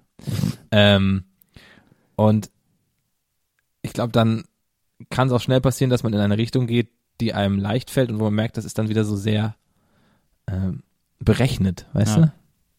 Aber ja, weiß gar nicht, wie ich da gerade hingekommen bin. Na, ich Ähm, verstehe schon, es gibt ja, ich glaube, es gibt immer die Gefahr in der Kunst, ähm, das ist, das, das gibt immer so ein, so eine Art Tipping Point, wo man das Gefühl hat, jetzt wird's zum Kitsch auf so eine Art. Und man bedient auch etwas. Genau. Ne? Und, und sich davon immer wieder zu lösen und zu gucken, wie schafft man es. Und auch bei, keine Ahnung, Beispiel, Mese immer so ein Thema gewesen, weil er, weil er als Person einfach so unfassbar aufreibend war für ganz viele, auch mit diesen, mit den Hitlerbildern, ne, und, Ja. und so Sachen gespielt hat und seine Mutter, Ja. die dann so ein Riesenthema war, der ja aber wie so eine Art Fabrikarbeiter unterwegs war und sehr so auf Produkt und auch auf Geld ausgelegt war Ja. der, der, dessen Wert zum Beispiel ja einfach gar nicht mehr da ist, weil das so ein Hype-Ding war. Also der hat natürlich noch einen Wert in seinen Bildern, die er Ja. gemalt hat, aber der ist jetzt in einer gewissen Zeit präsent gewesen. Ich weiß aber jetzt ehrlich gesagt nicht, was der noch macht. Ähm, und auch das gehört ja zu Kunst, so eine Inszenierung von Künstlern. Gerhard Richter hat sich nie inszeniert, der hat einfach gemalt und hat halt irgendwie die Kunstwelt so erobert. Ja. Ähm, und andere inszenieren sich und, und, und solange das aber glaubwürdig ist und die das aus vollem Herzen tun, spürt man das, glaube ich, als Käufer, Beobachter, äh, Besucher von Galerien und Museen. Und ich habe immer das Gefühl, und das, die Gefahr sehe ich bei mir auch, dass es vielen Künstlern so geht, oder die, die das gerne sein würden, dass sie Dinge aufladen mit Sachen, die ich ihnen nicht glauben kann. Also, dass ein Bild aufgeladen wird mit einer Geschichte. Ja. Und diese Geschichte klingt dann so konstruiert, wo dann Kunst, und das passiert ja auch gerade in Zeiten des Internets, so, so Marketing aufgeladen wird. Und ich dann immer denke, oh, ich weiß nicht. ja. So, also ne, ich weiß nicht, wie es dir dabei geht, wenn du Ja. sowas beobachtest, aber das, das, ja, geht mir mal so. Also mir, da fällt mir zum Beispiel ein Künstler ein, den ich sehr bewundere. Mhm. Äh, Gregor Hildebrand aus Berlin. Mhm. Ähm, was Hildebrand zum Teil noch macht und früher mehr gemacht hat, ist, äh, der hat ähm, ein Lied genommen. Ich, also es gibt so verschiedene Arbeiten äh, mit verschiedenen Songs, hat dann äh, dieses Lied ähm, auf eine Kassette aufgenommen, soweit die, bis die Kassette voll war, also immer wieder hintereinander. Dann hat er das Band aus der Kassette gezogen und auf Leinwand geklebt, ganz eng, so dass von der Leinwand nichts mehr zu sehen ist, dass nur noch so eine braune, diffuse Fläche ist. Geil. Hat er manchmal auch Formen ausgelassen sozusagen, aber so hat dann die Leinwand damit beklebt und hat dann äh, das Bild nach dem Lied benannt. Ja. Und die Arbeiten fand ich phänomenal. Das hat mich so umgehauen, weil ich so schlau fand und weil, weil sozusagen der, der, die zentrale, äh, also was mich, was für mich die Bilder so aufregend macht, die zentrale Schnittstelle zwischen mir und dem Künstler ist, äh, dass ich es ihm glauben muss.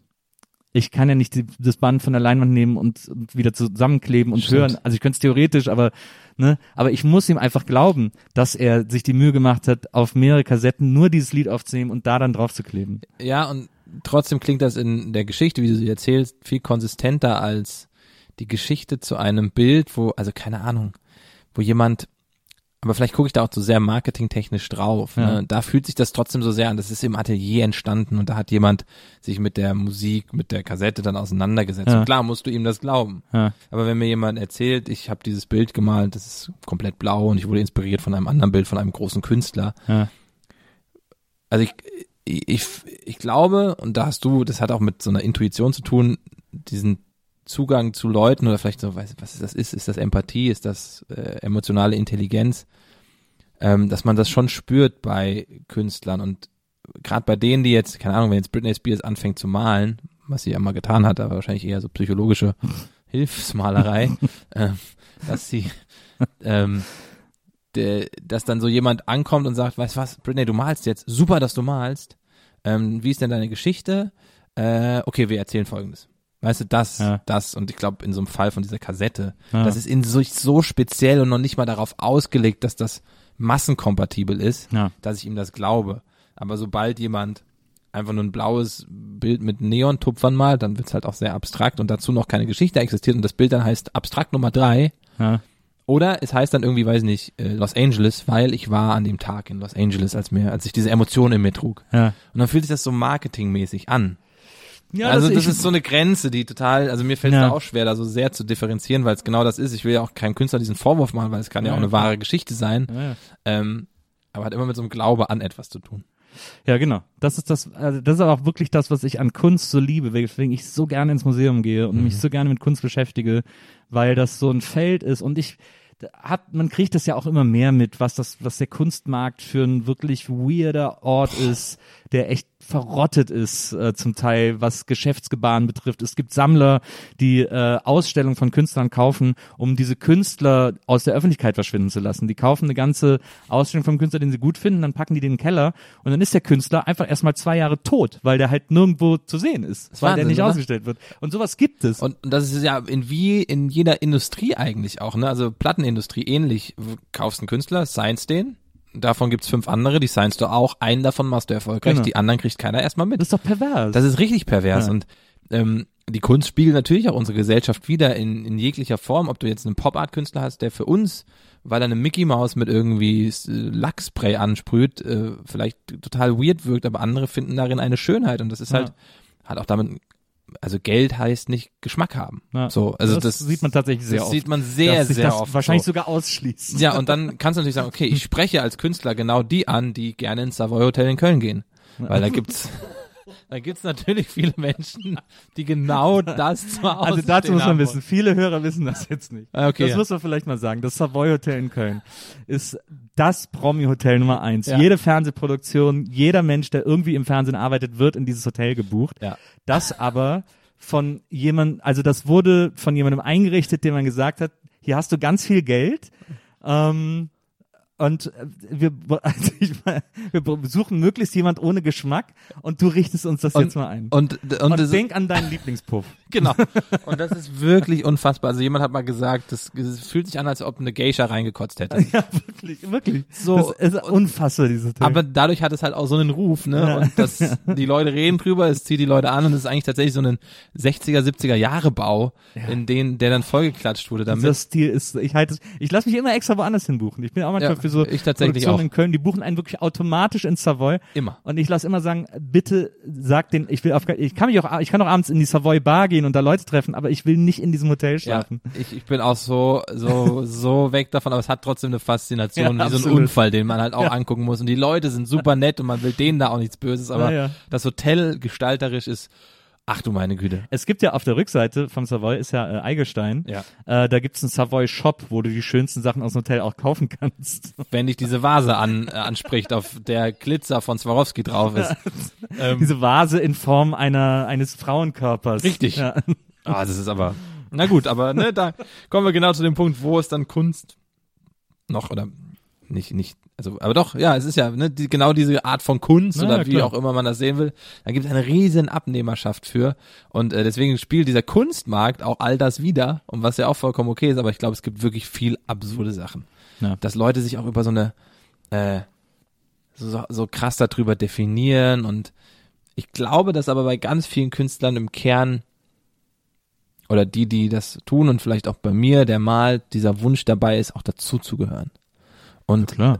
ähm, das ist ja bei ganz vielen so, aber ich glaube, es gibt trotzdem noch eine, eine Riege von Leuten, ähm, da, da wirst du nie dazugehören, weil das so ein Kreis ist, der Ja. so geschlossen und so akzeptiert ist, Hm. dass der einzige Zugang dazu vielleicht ist, Kunst zu kaufen. Na, Auch als Künstler tatsächlich. Ja. Ne? Wo du denkst, ah, jetzt, jetzt ich habe aber Kunst. Ne? Ähm, und auch da muss man aufpassen, dass man das nicht tut, damit man dazugehört. Aber ich glaube, vielen, vielen geht's so. Also ich finde es ein unfassbar spannendes Feld, aber hat auch ganz viele äh, dunkle Seiten. Das ist crazy. Also ich meine, du hast ja sogar schon Galeristen. Ja. Äh, das ist ja, also das ist ja der Hammer. Aber also nicht exklusiv oder so, sondern die kamen auch auf mich zu damals und das ist eine Galerie halt in Ulm, Ja. ähm, die Vene, also In Ulm, um Ulm und um Oh. Ulm herum.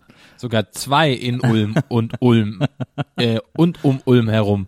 Ähm, und dann habe ich damals halt 2019 eine Ausstellung gehabt äh, mit einem anderen Künstler zusammen, ähm, der macht Skulpturen und dann war das so, es war so ganz absurd, so die erste Ausstellung und weil sie mich dann irgendwie auch bei, und das war eigentlich tatsächlich ein ganz guter Einstieg, bei Viva Con Aqua, ähm, bei der Millantor Galerie gesehen hat, da habe ich halt Bilder versteigert oder eins versteigert vor drei Jahren oder so, was dann auch irgendwie tatsächlich so eine Sammlerfamilie gekauft hat, die das auch, die hat, haben jetzt auch schon drei Bilder von mir auf diesen Versteigerungen gekauft. Na cool. Ähm, wo ich aber auch auf einmal so einen Druck spüre, so krass, die haben es gekauft, das steht jetzt bei denen irgendwo und die finden das irgendwie gut. Wie mache ich denn eigentlich weiter? Also wie sofort auch ein Markt auf dich Naja. abfärbt und wie Ah, ja. tatsächlich, das habe ich jetzt auch gehört, Sammler zum Beispiel auch bei Künstlern sagen, kannst du nicht noch was an dem Bild ändern? Ja. Und wenn dann ein Sammler so groß ist, dann sagt der Künstler auch schnell mal, ja, oh ja, sollte ich vielleicht lieber machen. Na, Ähm, und da kamen die auf mich zu und äh, dann haben wir diese Ausstellung gemacht und das war natürlich nochmal ein neuer Schritt. Wobei ich rückblickend auch vielleicht sagen würde, war das zu früh? Ne? Also na klar. auch das sind dann Fragen, die man sich stellen muss, aber es sind Erfahrungen, die, die ich mache gerade und die ich gemacht habe. Und, Und war es denn zu früh? ich glaube, ich war zu teuer. Also sowas sind auch Fragen. So dieses, vielleicht war es ein bisschen zu früh und ein bisschen zu teuer, weil man jetzt in so einen, so einen Markt rein ist mit einem Preis und mit, mit Werken, die ich auch immer noch ausstellen würde und hinhängen würde. Hm. wo ich das Gefühl hätte, okay, vielleicht so ein, zwei Jahre mehr Zeit wäre besser gewesen. Ja. Jetzt ist es passiert, ich kann das, ich bin sehr dankbar, dass das so war und wir wollen auch nochmal eine Ausstellung machen, aber da würde ich, glaube ich, nochmal überlegen, wie und was wird das dann. Das ist ja sehr spannend. Äh, viele wissen das vielleicht gar nicht. Es gibt ja bei Galeristen einen Faktor, mit dem der Wert eines Bildes errechnet wird, ähm, der sich tatsächlich auch, äh, der tatsächlich auch mit der Größe zusammenhängt und so, ähm, wo dann verschiedene Faktoren noch mit einfließen und daraus wird dann äh, äh, errechnet, was, was das Bild kosten soll. Genau, also dieser Faktor, ich glaube, der wurde festgelegt für Unis oder wenn Leute von Kunsthochschulen abgehen und so, also für Donny O'Sullivans gibt es diesen Faktor, wenn du, wenn du dann malst, also wirklich in der, in der Malerei und dann hast du halt die Leinwand, ich glaube, dann ist der, der Faktor die, die, die Breite und die Höhe und bei Skulpturen noch das Volumen, also nach hinten die Tiefe, ähm, mal Faktor, so. Ja. Ich habe dann irgendwann gehört, da wurde ich schon wieder verwirrt, ob das jetzt das komplette Bild zusammen, also bei einem ähm, ein Quadratmeter, also 100 auf 100 Zentimeter Bild, dass du wohl entweder alles zusammenzählst, also dann 400 hast oder nur 200 mal Faktor. Das, Ja. Da bin ich selber noch wieder verwirrt, aber ich Ja. glaube, so wie ich es gehört habe, ist es halt einfach höher auf, ähm, auf Länge zusammengerechnet mal dieser Faktor. Irgendwann wird der absurd, weil dann, weiß ich nicht, Gerhard Richter hat einen Faktor von 2000 so. Ja. Aber am Anfang, glaube ich, ist so ein Faktor 10, 12, 14 eigentlich ganz gut, so Sachen. Das ist so die, der Richtwert, damit du auch irgendwie, glaube ich, als Künstler eine Argumentation hast.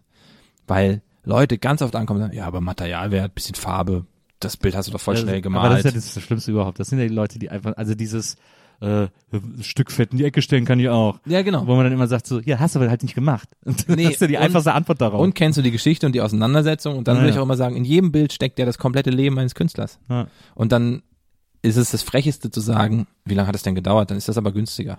Also ja. wenn du, also ja, ne, das ist totaler Bullshit. das ist Wahnsinn, aber so wird halt Kunst auch oft betrachtet. Und der Ja. Klassiker ist natürlich, wenn du einen Gerhard Richter siehst, kann ich auch. Aber, aber, aber keiner kann das, was Gerhard Richter äh, Nee. gemacht hat. Nee, Also- keiner. Also und auch, auch da wieder der Kontext und die Geschichte, in der er, aus der er kommt. Ähm, also und das finde ich dann frech, aber auch trotzdem nachvollziehbar, weil wenn deine Berührungspunkte mit dem Künstler noch keine sind, auch die Auseinandersetzung mit dem Künstler, mit auch Pop-Art-Künstlern, die, weiß ich nicht, sehr produktlastig wirken, der Zugang kann ja zwei Jahre dauern, wo es dann Klick macht. So, und du merkst, ach guck mal, das, jetzt verstehe ich diesen Künstler, warum der das so macht, wie er es tut. Hat auch immer viel damit zu tun, wie der ausgestellt wird, zum Beispiel. Auch mein Bruder hat mal äh, Boys in der Tate Modern in London gesehen. Mhm. Äh, da war der ausgestellt, hat er gesagt, und war drin, hat ihn gesehen, hat ihn gesagt, ich habe das erste Mal Boys kapiert, weil der halt, weil das halt im, also in einem richtigen Raum stattgefunden ja. hat sozusagen. Und das ist, glaube ich, auch bei vielen, die jetzt, keine Ahnung, blöd gesagt, also Finn Kliman malt jetzt auch. Natürlich. so, malt jetzt erstmal seine Bilder da. Und dann ist die Frage, hängt jetzt so ein Bild von ihm im Klimansland im Café? Ja. Dann kannst du da 200 Euro drunter schreiben. Gar nicht, ne, hat gar nichts mit ja, dem, der Art der Arbeit zu tun. Hängt das aber in der Galerie mitten in Berlin oder in irgendwo in einem weißen Raum, ist richtig ausgestellt. Ja dann hängst du noch eine Null hinten dran. Naja. Was ja auch eigentlich schon wieder absurd und pervers ist, aber es hat immer mit einem Kontext zu tun, in dem solche Bilder präsentiert werden. Und ja. wie viele Künstler freuen sich, wenn sie in einem Café in Berlin hängen, aber dann ist, dann ist der Wert auch irgendwo gesetzt auf einmal. Ja. Und das ist, das ist crazy. Ich glaube, das beschreibt auch so ein bisschen das Problem dieser Kunstwelt. Weil, ne, wenn du dann bei dem und dem Galeristen bist, dann natürlich gehst du davon aus, dass er gut kuratiert und Künstler nimmt, die ähm, wirklich ähm, aus seiner Sicht Potenzial haben, aber vielleicht hängt der Künstler auch noch im Café in Berlin Mitte. So. Und also das ist, ist ganz absurd, aber macht es halt eben auch so spannend und auch in der Positionierung von sich selbst und auch ich denke natürlich drüber nach, wie, wer bin ich da, kann ich das marketingtechnisch anders aufziehen, vielleicht mache ich doch einen Online-Shop, verkaufe die direkt ohne Galerie ja. und auf einmal setzt wieder so ein Marktmechanismus ein, ah, wenn er das selber online verkauft, naja, eben. dann hat es ja gar keinen Wert mehr, dann Na, ist ja nicht du Kunst. Merkst, du merkst ja dann auch selber, dass du dadurch dann gar nicht mehr äh, den einen Aspekt erreichst, nämlich Teil dieser Kunstwelt zu werden. Genau. Dem entziehst du dich dann quasi. Genau, und man setzt sich so ab und wird vielleicht leicht auch eher belächelt oder gar nicht wahr oder ernst genommen. Ja. So. Aber ich finde es trotzdem sehr spannend, aber merke auch immer, wenn ich eintauche in so eine Welt, dass ich schnell auch wieder raus will. Ist das denn, weil du, ich meine, du hast jetzt auch mehrmals äh, Gerhard Richter erwähnt, der ja wahnsinnig tolle Sachen gemacht hat. Ähm, also äh, früher dieses sehr ähm, detaillierte plastische Malen ähm, man kennt zum Beispiel vom Sonic Youth äh, Daydream Nation Cover mhm. und so, äh, diese, diese berühmte Kerze. Äh, oder äh, wie heißt das Bild? Betty? Nee, so ein Frauennamen, wo man diese Frau nur von hinten sieht. Ja, ja. Ähm, eines meiner großen Lieblingsbilder. Ich liebe dieses Bild unfassbar. Also wahnsinnig gut.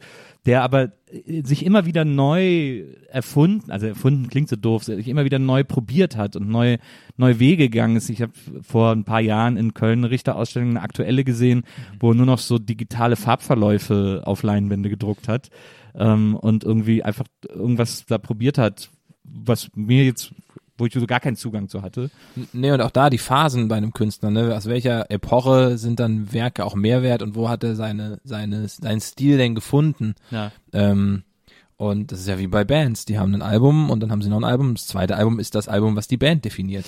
Ja, aber bei Richter ist es schon, der hat so Na, zuerst ein Death Metal Album gemacht, genau. dann ein Country Album und dann, dann ein Pop Album. Äh, dann Pop Album, dann R&B und dann Schlager Album. Ähm, aber ich glaube, das ist bei Künstlern so, dass sie das, dass ich das auch erwarte und dass sie das auch dürfen und wie gesagt auch bei sich selbst zulassen müssen. Also interessant. So, ich, ich glaube, er hat dann irgendwann, wenn du diesen Namen hast, hast du auch eine Freiheit mehr zu tun. Ja. Aber die Werte von Kunstwerken zum Beispiel wahrscheinlich aus diesem digitalen Druck, die kriegst du jetzt viel günstiger, wenn wir wieder in so einer in so einem Markt denken, als äh, diese ganzen Rakelbilder oder den seine seine figurativen Sachen von ja. damals mit dem mit den Unschärfen, die ihn so ja. ähm, nach vorne gebracht haben. Und ähm, auch der hat dann ja getestet mit diesen mit diesen, das waren auch, das waren aber glaube ich Malereien dann mit diesen tausend Farben, äh, wo er einfach so Quadrate auf eine Wand. Auch das berühmte Domfenster.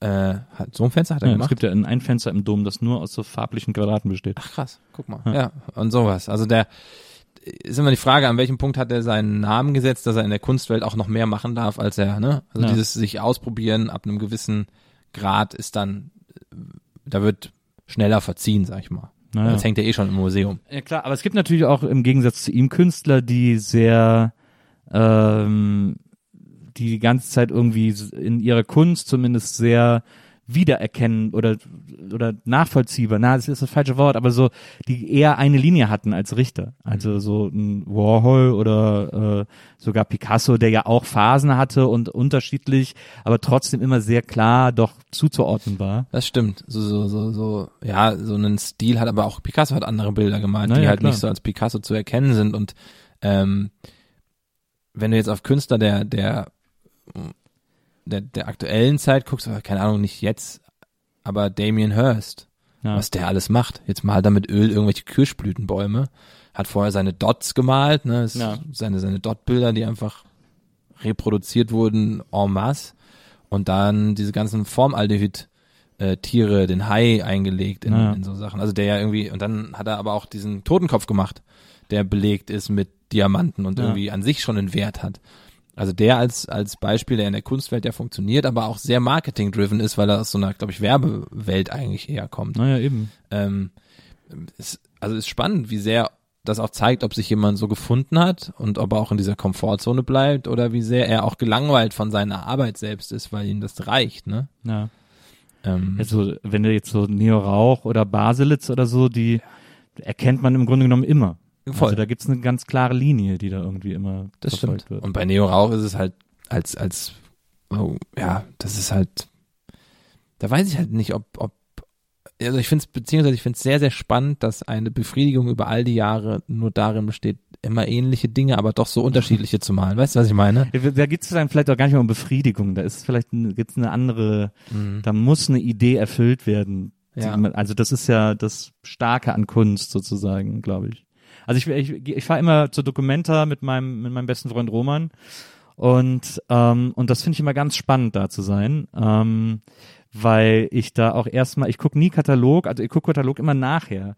Mhm. Äh, wenn ich wenn ich fertig bin mit dem Tag, dann lese ich nach, was ich gesehen habe. Mhm. Aber ich gehe erstmal hin und gucke mir alles an. Und dann gibt es Sachen, die mich, die mich total umhauen, die ich super finde. Ähm, und dann lese ich darüber und dann manchmal werde ich bestätigt und denke, ja, wow, das war sogar noch geiler, als ich gedacht ja. habe. Es gab zum Beispiel bei der vorletzten Dokumenta, äh, war im Keller äh, der Dokumenta so, ein, so, eine, so eine Art Betonkante, äh, Kante, äh, mhm. äh, war in den ganzen Raum gelegt. Mhm. Ähm, und die war auch im äh, schräg gegenüber am Platz ist so ein Kaufhof, da war die auch im Keller. Da war auch so eine Betonkante. Ach. Äh, und dann äh, habe ich nachher gelesen, die Idee von diesem Künstler war, dass das das Fundament ist einer, äh, einer unsichtbaren Pyramide auf dem Platz.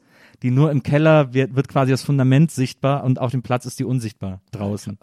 Und das so, ich, ich bin, also ich liebe einfach gute Ideen, ja. so als Kunst sozusagen, oder weirde oder aufregende Ideen, so. Und, und dann, dann wird's halt spannend, weil dann geht's ja wirklich nur um die Kunst. Genau. Das Ding Kannst wird, du nicht verkaufen. Wird niemand kaufen. Ja. Man kann das Konzept kaufen. Sowas gibt's das Ja, das ist ja Julia Storschek macht das ja zum Beispiel, die, die sammelt ja vor allem auch so viele Performance-Künstler ja. und so und da sammelt man, da, da kauft man dann quasi eine Idee. Das ist so super weird, aber das finde ich total geil. Ich finde das auch geil. Ich weiß aber gar nicht, wie das mit dem Schutz von solchen Ideen zum Beispiel ist. Wenn ja, dann, äh, also wir können das ja jetzt auch machen. Ich habe eine Idee, wir machen aber drei Fundamente. und eine kleine Pyramide. Ja, so ein Pyramidchen. Ja, aber ich glaube, der Anspruch eines echten Künstlers ist dann doch zu sagen, ich hatte die Idee aus mir heraus.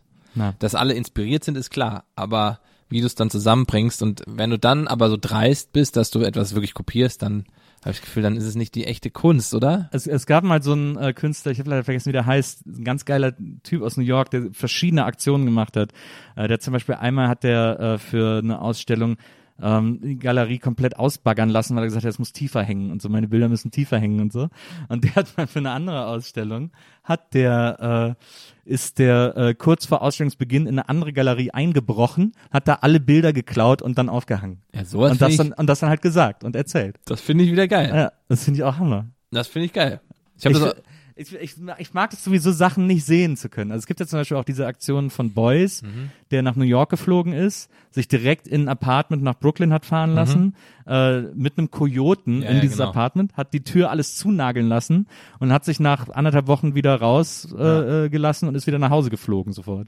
Voll geil. Total geil. Voll geil. Also ja. allein solche Sachen dann auch durchzuziehen und zu machen, ähm, finde ich mega. Und ich bin, also ich habe auch trotzdem das Gefühl, es war so viel schon da und dieser Anspruch an sich selbst, ne, was kann man noch machen, was ja. neu ist und diesen Weg weiterhin zu gehen, äh, da bremse ich mich dann immer selber. Ich denke, Alter, wie geil ist das denn und wie gut ist das denn und wie gut ist das denn? Und man misst sich ja und vergleicht sich ja sowieso die ganze Zeit. Aber, aber das auch abzuschütteln wiederum, ja. um dann so frei wie möglich vor so einer Leinwand aufzuspielen, ist halt. Ich glaube auch, dass man niemals so sehr wie man Kunst von anderen bewundert, kann man wahrscheinlich niemals das bewundern, was man selber macht. Wahrscheinlich. Ja, das, das trifft wahrscheinlich sehr, sehr gut. Ja. Ja, ach. Aber das, worauf ich hinaus wollte, wegen diesem Richter und dieses Stil ändern Ja. und so, ist, und ich kenne das ja auch von vielen Künstlern. Ist das denn bei dir so? Also ich meine, wenn man jetzt auf deine Homepage, auf deine Kunst-Homepage guckt, äh, Jan Henrik, Ja. äh, äh, Henrik mit Y übrigens, der feine Herr. ja. Ähm, Mein Opa. ja, okay. So, so hieß er. äh, wenn man, äh, wo du, wo, wo, du sozusagen deine Kunst zeigst, ähm, da sieht man ja die Bilder und die sind ja sehr, das hat ja sowas Action-Paintiges, Mhm. ähm, also man sieht so ein bisschen Pollock im Grunde genommen, weil so Farben irgendwie auf die Leinwand jetzt nicht geworfen werden, aber Mhm. doch sehr äh, sozusagen dem, dem der Physik überlassen werden Mhm. quasi. Ähm, man sieht, du hast ja auch gerade eben Basquiat erwähnt, es gibt auch so ein, zwei Bilder, wo du so Sachen draufgeschrieben hast, die so Mhm. Genau. einen Basquiat-Einschlag haben. So und Genau, also so man, es gibt also diesen Stil, der hat auch, also man spürt auch immer so, ein- man hat immer so ein Graffiti, Mhm. äh, äh, dass das auf jeden Fall auch ein Einfluss ist und so als als Geschmack. Was du mittlerweile auch viel machst, offensichtlich ist so Texturen, also dass du auch äh, äh, die das das Material auflöst. ja, also ich habe, das ist halt so die ganze Zeit immer noch so einen, so einen Trial and Error.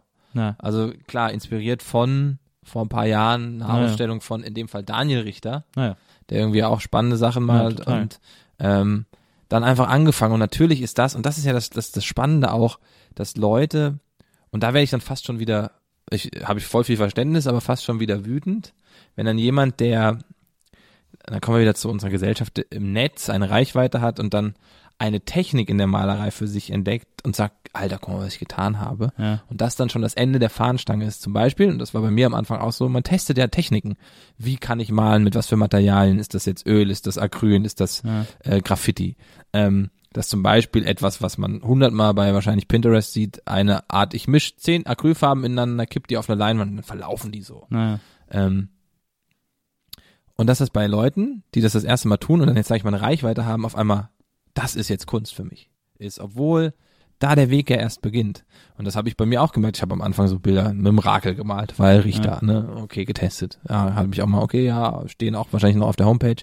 Und dieser Weg dahin dauert wahrscheinlich einfach viele, viele Bilder, bis du spürst, okay, was sind denn überhaupt meine Materialien, was ist meine Technik, woher komme ich, ähm, was will ich eigentlich noch, noch ausprobieren und in der Phase bin ich gerade und ich komme halt irgendwie vom Graffiti, habe früher halt gesprüht und habe viel in dieser Richtung gemacht, deswegen ist die Dose auch immer wieder mehr präsent geworden, plus halt eben diese, diese Mischung aus sehr actionlastig ähm, und Emotionen reinzulegen mit die, diesem Gefühl von Kontrolle über einem Bild zu behalten. Und dann tauchen halt eben mal so Formen auf, die sehr klar und strukturiert sind. Und das, was du jetzt gerade gesagt hast, dieses mit auch Materialien auf einer Leinwand arbeiten, finde ich einfach auch sehr spannend und gerade habe ich so mit so Seidenpapier ganz viel gemacht, habe das einfach irgendwie auf die Leinwand aufgebracht und geguckt, wie wie wirkt das, dass das so was Skulpturelles hat.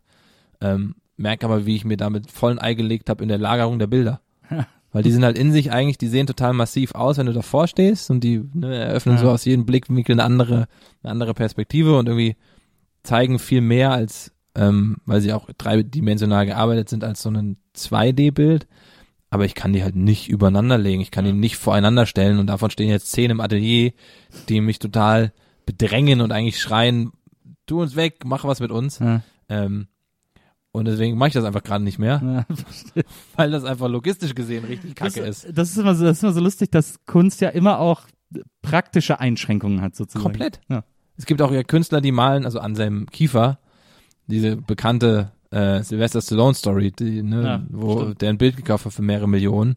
Und das ist ein Bild, was halt arbeitet, weil das war mit Stroh gemacht und Ja. äh, dieses Stroh fiel dann irgendwann runter. Und das war auch Absicht, dass Das das, war auch Absicht, peu peu aber- ähm, Sylvester Stallone hat dann gesagt, wenn ich da mehrere Millionen, hat es selber mit Uhu wieder angeklebt. Ja, Bei genau. einem Bild für eine Million, so ungefähr. Wo du denkst, okay, krass, aber auch das gehört ja dann auf einmal zu diesem Bild und diese Absolut. Geschichte und lädt das auf.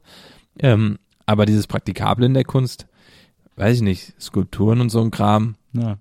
Und wenn die aus Material gearbeitet sind, das vergisst man ja immer, man denkt ja, der Künstler, wenn der eine Skulptur verkauft, dann ist das ja so weit gedacht, wie wird das eigentlich sein, wenn die draußen steht? Nö. Der hat die Skulptur gemacht, der hatte eine Idee und wenn er die jetzt drei Jahre draußen stehen hat und die verfault, ja, absolut. so it is. Also ähm, auch das gehört zu dieser ganzen Welt und da treffen ja so naive Künstler und naive Käufer aufeinander, Ja. weil beide was voneinander voraussetzen, worüber sie vielleicht auch nie gesprochen haben. Und äh, dann eine aus Holz gefertigte äh, Skulptur in den Garten zu stellen, da wird in den nächsten Jahren etwas mit passieren. so, kann ich garantieren.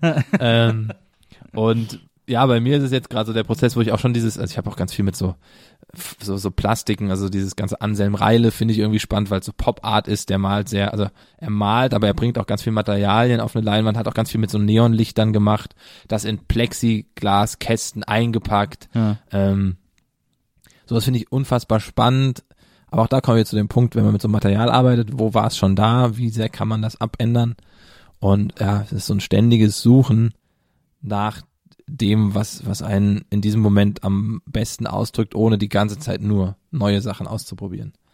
Aber ja, das ist, das ist ein, ein emotionaler Prozess. Das glaube ich. Der auch jedes Mal aufs Neue so, da werde ich fast wütend auf die Bilder oder auf mich selber, weil ich nicht das hinkriege, was ich da eigentlich hinkriegen wollte. Und ich weiß noch nicht mal, was ich hinkriegen wollte. Ja. Das ist ja das Absurde. Ja. Weil es ja abstrakt ist. Ja. Und denkst, ach du Scheiße, das ist doch der letzte Rotz jetzt hier. Und dann gehst du aus dem Atelier. Und so geht's mir oft, dass ich dann die letzten fünf Minuten, bevor ich rausgehe, noch was hinkriege. Ja in so einem Impuls. Ja. Und das zeigt dir wieder, ah, okay, ich krieg's noch irgendwie eingefangen. Ja.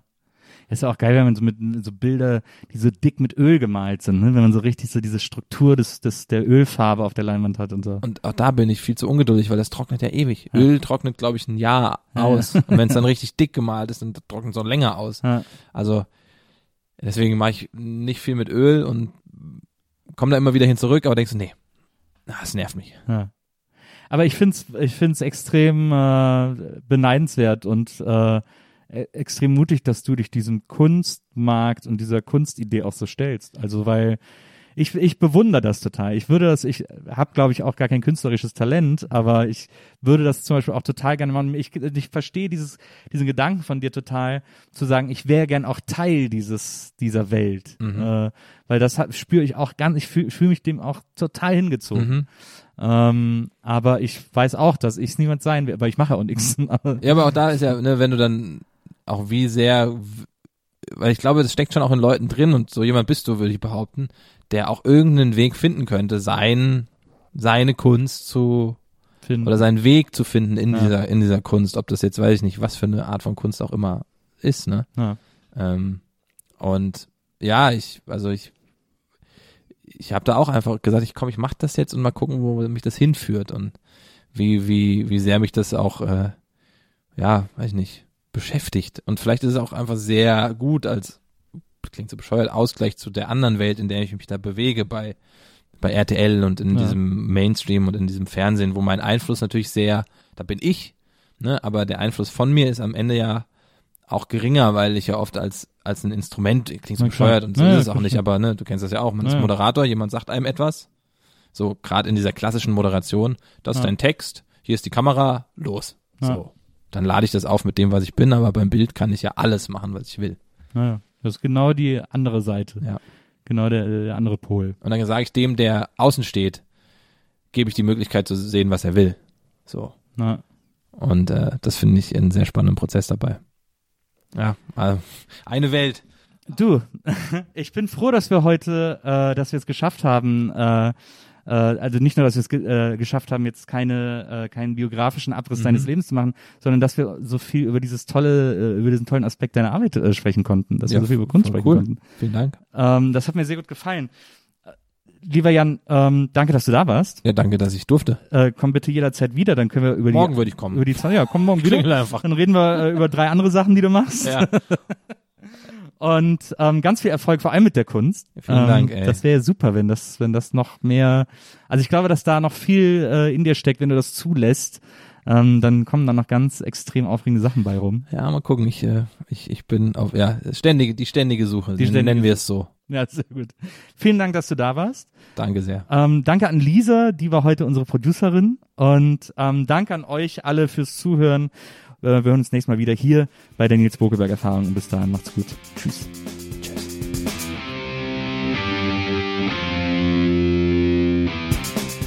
Die Nils Bokeberg Erfahrung. Von und mit Nils Bokeberg.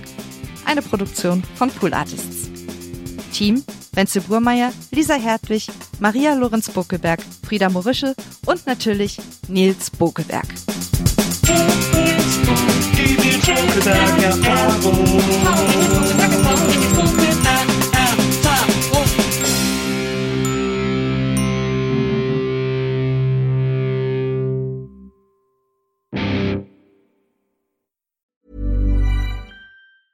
Planning for your next trip? Elevate your travel style with Quince. Quince has all the jet setting essentials you'll want for your next getaway, like European linen, premium luggage options, buttery soft Italian leather bags, and so much more and is all priced at 50 to 80% less than similar brands. Plus, Quince only works with factories that use safe and ethical manufacturing practices. Pack your bags with high-quality essentials you'll be wearing for vacations to come with Quince. Go to quince.com slash pack for free shipping and 365-day returns. Need new glasses or want a fresh new style? Warby Parker has you covered. Glasses start at just 95 bucks, including anti-reflective, scratch-resistant prescription lenses that block 100% of UV rays. Every frame's designed in-house with a huge selection of styles for every face shape. And with Warby Parker's free home try-on program, you can order five pairs to try at home for free. Shipping is free both ways too. Go to warbyparker.com slash covered to try five pairs of frames at home for free. warbyparker.com slash covered.